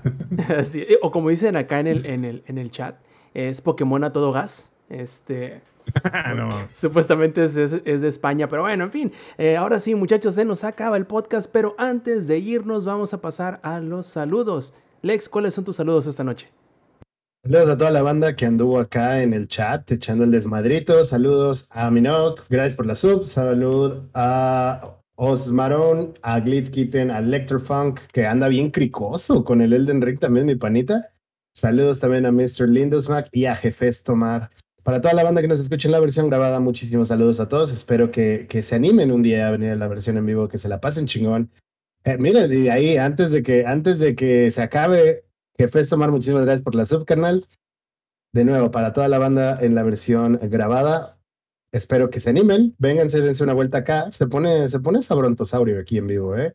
Y saludos especiales para mi compa Dave, que vino de visita de la CDMX acá a Puebla, para echar desmadrito, para... Ya se dio cuenta que no hay nada que hacer. Ya se dio cuenta que no hay nada que hacer, que es ir al centro y ya no hay nada más, ¿no? Llévalo, mínimo, llévalo al rincón de los poblanos, güey. ¿A cuál, güey? Por eso. No así sé, se- no sé así- aquí, no, no, así se llama el restaurante, güey. El rincón de los Ah. No, el mural, el mural de los poblanos. El mural de los ¿Sabe poblanos. más de Puebla el Samper que yo? Ahí está. Llévalo. El mural de los poblanos está como a dos calles del Zócalo. Recomendado. Perfectísimo. A ver, Sampi, de una vez, a ver, aviéntate tus saludos de esta noche también. Ah, para empezar, le voy a dar un saludo a quien nos va a escuchar en la versión grabada. Y les voy a recomendar que, ¿por qué no vienen a la versión en vivo? Para que se vengan aquí con nosotros en la versión en vivo y, este, y puedan participar en el chat, ¿no? O sea, puedan decirle al Inge que salga del closet en vivo y no nada más lo piensen y se lo tuiteen en la semana. Así que, por favor, vengan, dense una vuelta. Les prometo que habrá gatitos, güey. Les prometo que habrá gatitos.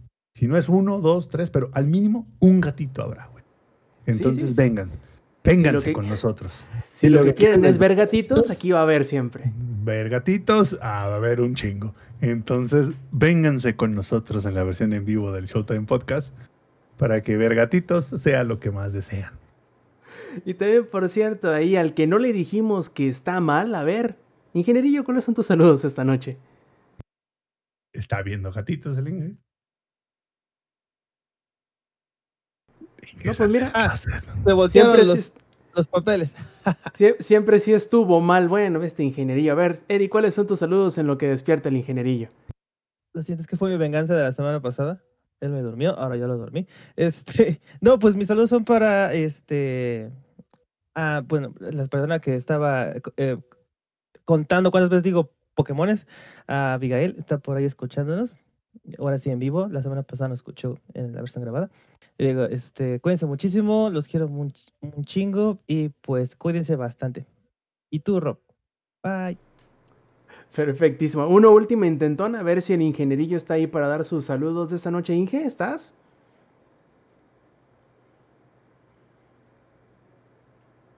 Pues no, ni modo. Lo intentamos, ingenierillo, no puede decir que no. Y ya le preguntaremos en qué punto el podcast se quedó dormido como, como siempre lo hacemos. Pero muchachos, ahora sí se nos acaba el Showtime Podcast. Antes de irnos, eh, por acá por Twitter también nos pidió este Jacobo GS. Eh, co-conductor del podcast de Hobbies y Zombies, nos pidió, dice, mándenme besos y saludos. Un beso en el nudo del, del globo. Jacobo, acomódatelo. Bien puesto, donde más, donde más, donde más lo necesites. ¿Cómo no? ¿Cómo no? Este, y como se nos acaba el podcast, eh, les, les, recuerdo y les recomiendo también que si quieren echarse la vuelta a la versión en vivo, ya como eh, haciendo eco de la petición de todos los demás, háganlo los domingos a las 7 y media de la noche, hora de la CDMX, a través de twitch.tv diagonal langaria. También encuentren nuestras redes sociales en la sección de enlaces de langaria.net, diagonal enlaces. Y pues se nos acaba el podcast, muchachos, de parte del ingenierillo, de parte del Eddy, de parte del Lexi y del Samper. Yo fui Roberto Sainz o Rob Sainz en Twitter y esta fue la edición 266 del Showtime Podcast. Nos vemos la semana que entra. Stay Metal. Langaria.net presentó.